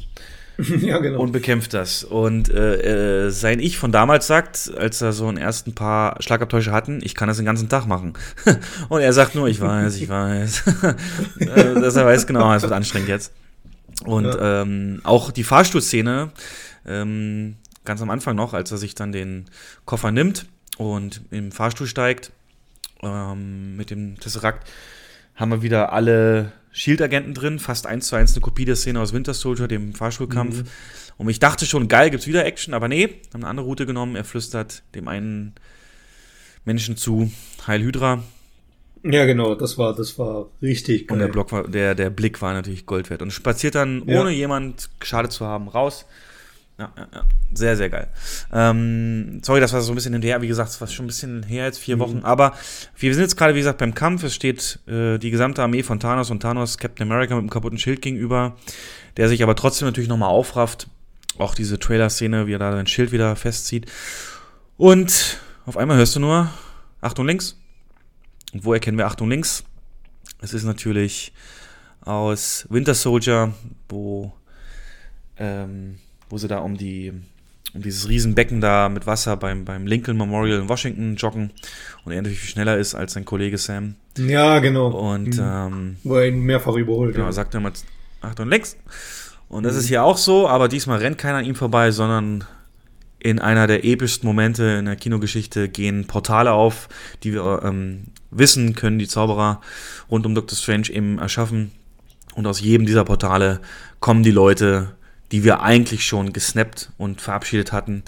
Äh, sei es Spider-Man, sei es, äh, wer war noch dabei, Valkyrie, sei es, ähm, ja eben Doctor Pepper Strange, Pop, Pepper Potts, äh, natürlich äh, Black Panther und seine Entourage. Ja, Alle kommen da raus, der große Moment, der definierende Moment. Ähm, und dann ziehen sie los in den Kampf gegen äh, Thanos, der ihnen trotzdem weiterhin sehr gutes ähm, ja, äh, Kampf liefert aber ich meine, wenn ich einen äh, 50 Meter großen Ant-Man sehe, der dann so ein Raumschiff aus dem Himmel kloppt, da habe ich schon alles gewonnen. Und ähm, eine Kamerafahrt, die Valkyrie auf ihrem Pferd verfolgt durch Raumschiffe. Wirklich, wirklich geil. Und dann natürlich. Ähm, ja, und dann kommt, dann kommt ja die Szene, ähm, in der Thanos seine Armee in Anführungsstrichen dann fast schon opfert, ja, um die anderen zu vernichten, indem er sagt, äh, richte das Feuer auf die. Genau, denn er bekommt vorher Probleme ähm, mit Scarlet Witch, die ihn mit ihrer genau. massiven Magie da anhebt und seine Rüstung zerreißt und danach wäre er sicherlich fällig. Ja.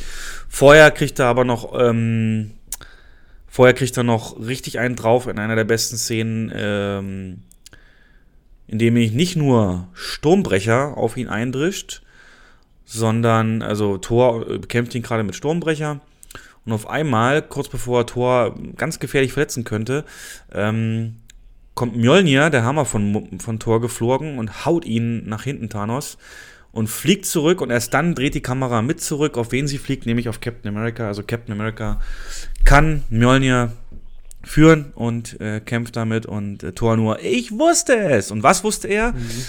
Jetzt ist nämlich klar damit, oder für mich ist damit klar, dass in der Szene aus Age of Ultron Mann, wir sind so nerdig, ne? Aber in der, in der Szene aus of Ultron, äh, am Anfang die Party, wo sie alle versuchen dürfen, den Hammer hochzuheben, mhm. bewegt er sich doch so super leicht und. Ganz, ganz und, leicht. Und, und ja, jetzt ja. sagt man halt. Und Thor guckt so, äh, so ja. verschmitzt und böse rüber, ja. Und jetzt sagt man halt, ähm, dass er das schon immer konnte, auch damals zur Party schon, nur es damals eben aus Respekt vor Thor und seinem äh, eben Königsanspruch und Gefühlen sich was Besonderes nicht gemacht hat. Ja, ja. Aber da gibt's in der Szene mit Scarlet Witch gibt's noch einen, einen richtig genialen Dialog mit Thanos. Ähm, als Thanos zu ihr sagt, ich kenne dich gar nicht und sie, du wirst mich kennen. Ja, oder, oder das wirst du. Das fand ich richtig, richtig geil, eine schöne, richtige Vorlage. Ja, weil vorher sagt ähm, sie ja noch, ähm, du hast mir alles genommen und jeden, der mir wichtig war. Du hast mir alles genommen, genau. Äh? Und ja. der so, was, wer bist du denn? Das muss ja auch. Ich kenne ja. dich, kenn dich gar nicht und das, das wirst ja, du. Das, das fand ich sehr stark. Ja, und dann richten sie auch das Feuer auf ihr auf die eigenen Truppen, um die, um die jemand ja, genau. loszuwerden, genau. aber nicht lange. Sie äh, merken wahrscheinlich eine größere Bedrohung und ziehen in die Wolken und da kommt dann völlig unbeschadet Captain Marvel raus, baut sich einmal beeindruckend auf vor dem Schiff und fliegt dann von unten einmal quer durch und das bricht in zwei Hälften und fällt vom Himmel. Also wirklich, wenn das nicht overpowered ist, Jens, also an der Szene hatte ich gar keinen Spaß.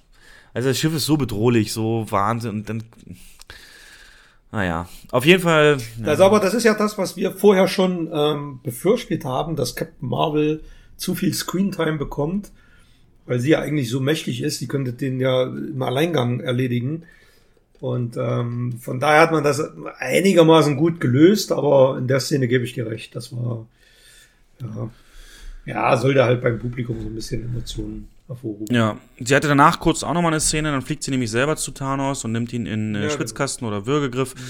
Ähm, und er kann sie nur abwehren, indem er den Power, also den, den, den Kraftstein in seine andere Hand nimmt und sie damit wegboxt. Und das ist ein Boxer, äh, Boxschlag, der hat's in sich, denn sie fliegt komplett aus der Atmosphäre und wird den Rest des Films, fast den Rest des Films dann auch nicht mehr gesehen. Und ähm, ja, jetzt muss man mal gucken. Generell Captain Marvel, wie fandst du da so ihre Auftritte? Also, ähm, es waren wirklich nicht viele, eigentlich alle, die wir gesagt haben. Sie waren auch einmal bei einer Besprechung dabei mit einer sehr merkwürdigen neuen Frisur. Ähm, was ich auch sehr geil fand, wo sie dann sagt. Kam am Ende ja auch mit der Frisur an. Stimmt. Das war ja diese Kurzhaarfrisur dann. Ja, ja ich fand, ich fand mit, mit längeren Haaren fand ich sie ein bisschen besser, aber. Nee, ich meine jetzt nicht die Frisur, ich meine generell ihre Auftritte. Also zur Frisur fand ich ja. ja nur gut, dass Rocket dann sagt, wo sie sagt, ich kann euch nicht helfen. Äh, er so, wo ja. mussten hin? Zum Friseur? Warst du noch beim Friseur oder so? ähm, ähm. Dass sie dann eben auch sagt, ähm, es gibt tausend Planeten und die haben alle nicht euch. Ja, äh, ja, ist nachvollziehbar und ehrlich gesagt, ich glaube, die wussten auch selber nicht, was sie mit der machen sollen, die Regisseure. Und mhm. ähm, so wurde sie vorgestellt, hier frisches Blut und so. Aber haben wir letztes Mal schon besprochen. Ähm, ja gut, die soll ja zentraler Charakter werden in der neuen Phase. Ne? Also, also. Ja. Naja. Äh, auf jeden Fall ähm, ist der ähm, Gauntlet, der Iron Man Gauntlet mit den Steinen noch im Umlauf, denn der wurde ja benutzt und nicht zerstört durch den Angriff aufs Haus und wird immer über das ganze Schlachtfeld so ein bisschen transportiert, denn man will ihn, ich glaube, zu Hulk bringen oder wohin. Ich weiß nicht, so irgendjemand will man bringen, damit er ihn nochmal benutzt. Das ist wie so ein Staffelrun. Ja, wie so ein Staffelrun. Er wird übergeben von ja. Ant-Man an hier, an Valkyrie. Ähm, dann gibt es einmal eine Szene, wo sich alle Marvel-Frauen auf dem Schlachtfeld positionieren. Die fand ich echt cringy, unnötig. Ähm, und dann weitermachen mit dem, mit dem, mit dem, auf dem Weg. Ich glaube, die wollen ihn zu Ant-Man bringen, ne, damit er ihn dann in den Zeit-Dings äh, verschließen kann. Mhm. In dem. Quantum-Dingens. Schaffen sie aber nicht. Er kriegt tatsächlich äh, das Ding zu fassen. Und Tony lässt sich dann nochmal auf den äh, Zweikampf ein und hält sich auch gut stand, aber am Ende ist er doch zu stark. Und Thanos dreht sich um und sagt, jetzt reicht's mir. Der Fehler mit dem alten Plan war, ich habe nur die Hälfte ähm, getötet und äh, ihr wusstet gar nicht, was ich euch damit überhaupt verschafft habe für, für gute Sachen. Das heißt jetzt. Ja, er, empfindet sich ja als Wohltäter. Ja, ne? aber keiner sieht das so. Alle hassen ihn trotzdem. Und ja. deswegen sagt er, gut, mach ich diesmal so, ich snap jetzt nochmal und dann vernichte ich einfach das komplette Universum und wir fangen bei Null an. Also will das ganze Universum auflösen und mit ihm als Gott praktisch neu bilden, sodass keiner mehr von irgendwelchen alten, äh, anderen Bekannten nachweint oder so und dann praktisch bei Null anfängt. Dreht seine Hand um, snappt, aber man hört nur metallisches Klingen.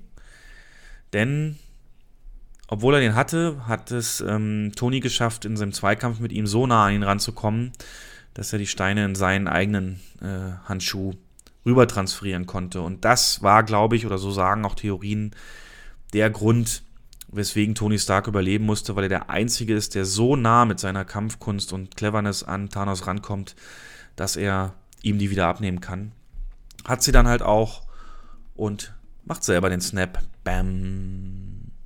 Mit dem Gedanken natürlich. Naja, mit dem, mit, mit dem, mit dem äh, kultigen Spruch dann noch, ne? Also erst will ja Thanos snappen und sagt, ich bin unvermeidlich oder unvermeidbar. Ja. Und dann sagt er, ach komm, ich bin Iron Man. War auch ein Nachdreh übrigens. War im Originalcut nicht drin, war eine Nachdrehszene. Hat sich ja. Robert Downey Jr. auch erst massiv geweigert, das zu machen, weil er sagte, viel zu cheesy. Aber dann in der Gesamtheit wirkt es halt wirklich so viel stärker.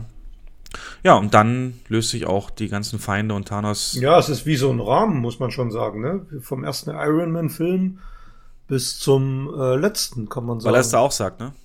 Weil es da auch sagt. Der letzte, der letzte Satz im ersten Iron Man ist, ich bin Iron Man, dann kommt der Abspann. Ja. Hier kommt nicht nicht gleich der Abspann, denn wie ich schon sagte, das ja. ähm, ist extreme Kraft, äh, die da auf den Körper wirkt und ein menschlicher Körper ist recht und das schafft er leider nicht. Ähm, er ist schwach, kann schon gar nicht mehr aufstehen. Die Leute kommen alle zu ihm. Spider-Man den er vorher nochmal kräftig in den Arm genommen hat. Und auch Pepper, die dann auch wieder sagt, hey, ist alles cool. Also so nicht, ne? Es ist okay. Ja, sie sagt, es ist okay für mich. Ne? Ja. Wir werden es schaffen, komm jetzt mal zur Ruhe. You can finally rest. Und das ist so eine Narrative, die ist ja immer drin. Im Prinzip sagt das ja Thanos auch, weil Thanos im Infinity War gefragt wird, ey, was machst du denn, wenn du alle halbiert hast so? Dann werde ich mich auf meine Farm setzen, den Sonnenaufgang beobachten und komme endlich zur Ruhe and can finally rest. Das ist so eigentlich eine sehr starke Parallele zwischen den beiden, aber mit völlig unterschiedlichen Intentionen, genau. Und damit ist er tot, was zu einer beeindruckenden Beerdigungsszene führt, wo wirklich das gesamte MCU, alle wichtigen Leute in schwarzen Anzügen im Wald an seiner Beerdigungsstelle stehen und die Kamera wirklich ohne Schnitt um sie rumfährt. Fand ich richtig stark. Die Musik dazu, genau. Ja, mit dem Kind aus Iron Man 3, ne? Hast du erkannt? Mhm. Ja. Naja, da wurde ja, da wurde ja wild spekuliert, wer das ist, aber ja. Naja. Dann auch toll mit hier Happy, ähm, Jean Favreau, der dann zum Kind mhm. sagt, jetzt habe ich aber Hunger, was willst du denn haben? Cheeseburger. Und Cheeseburger ist ja auch das, was auch Iron Man äh, ist in Teil 1. Ach ja. Noch nicht ganz zu Ende, denn die Steine, die jetzt aktuell in der Zeitlinie sind, müssen wieder zurückgebracht werden und da erklärt sich Captain America bereit, das zu tun. Reißt ein letztes Mal los, es soll fünf Sekunden dauern, aber es kommt keiner wieder. Und ähm, Winter Soldier und Falcon wundern sich, hä, was ist los? Gucken ein bisschen nach rechts, da sitzt jemand auf einer Bank, wo vorher keiner gesessen hat. Und gehen hin und es ist Old Man, Captain America, der sich entschieden hat zu bleiben in einer Vergangenheit, wo er mit Peggy groß werden kann Kinder kriegen kann und ähm, ja, zu diesem Zeitpunkt genau eben dahin gehen kann. Und hat noch ein Geschenk dabei für Falcon, nämlich ein eigenes Schild. Badam! Ja. Wobei ja vorher immer angenommen wurde, dass der Winter Soldier der neue Captain wird. Aber ja, fände ich passender, wesentlich passender. Ja. Weil Falcon hat ja kein Super Serum gekriegt, ne? Also er kann nie diese diese, ähm, na, wie heißt hier, diese körperlichen Anstrengungen so vollbringen. Nee, nee, der ist halt, das ist wie, wie Iron Man im Prinzip, ja. der nur durch seine Rüstung, ähm, ja, übermenschlich agieren kann, aber ansonsten halt nicht. Ja, was bleibt uns zu sagen? Ähm, wir haben ne beide den Gedanken, ne, mit diesem Snap, als die Leute, die wieder da sind, sind genauso alt wie vorher. Alle anderen, die es überlebt haben, sind fünf Jahre gealtert. Ähm, schwierig, schwierig, sag ich mal. Also mhm. äh, speziell jetzt ähm, so Hawkeye, der konnte sein Kind jetzt nicht groß werden lassen. Oder diese fünf Jahre Ah, doch, die sieht er noch, die wurde ja gesnappt, Entschuldigung. Ähm, aber zum Beispiel Spider-Man, Far From Home sieht man es ja auch. Der hat sicherlich ganz andere Schulkameraden auf jeden Fall. Ähm, ja, zwangsläufig, muss ja. Ja, was wollte ich denn jetzt?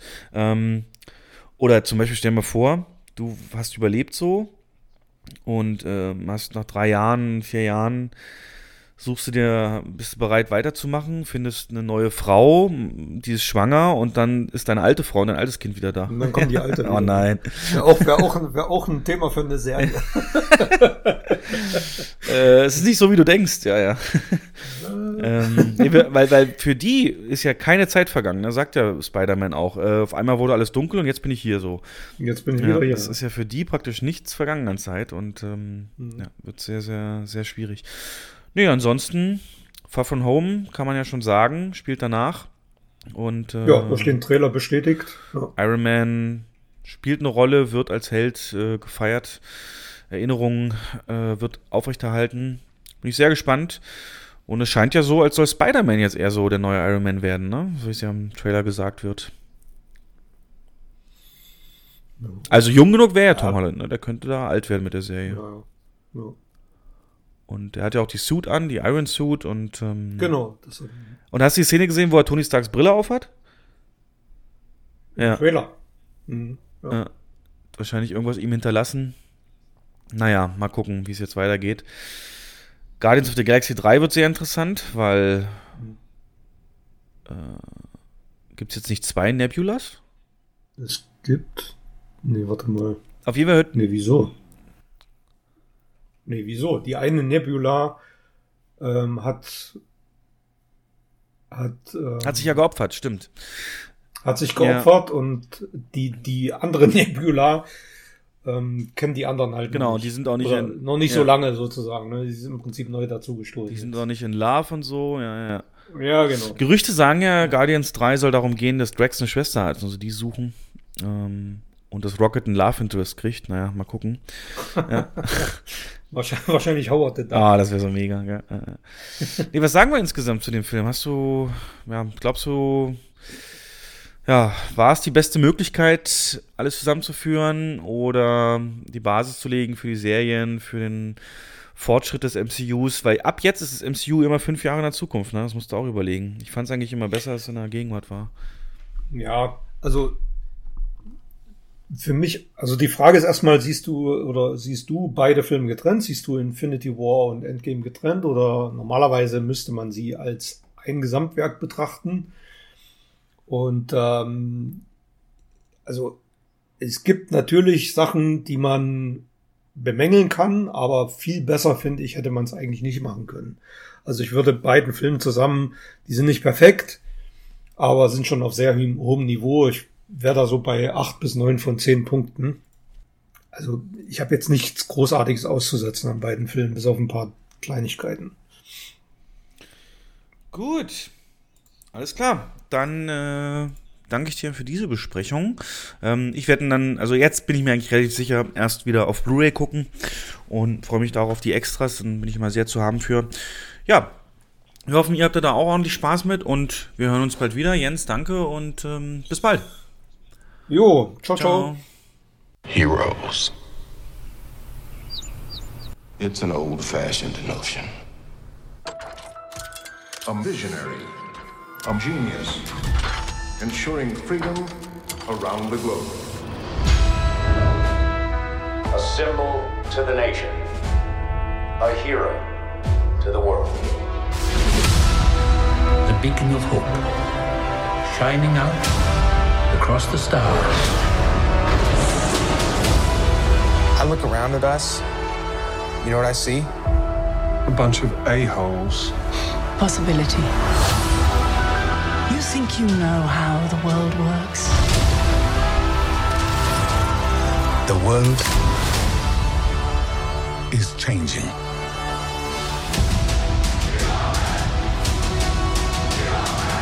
We need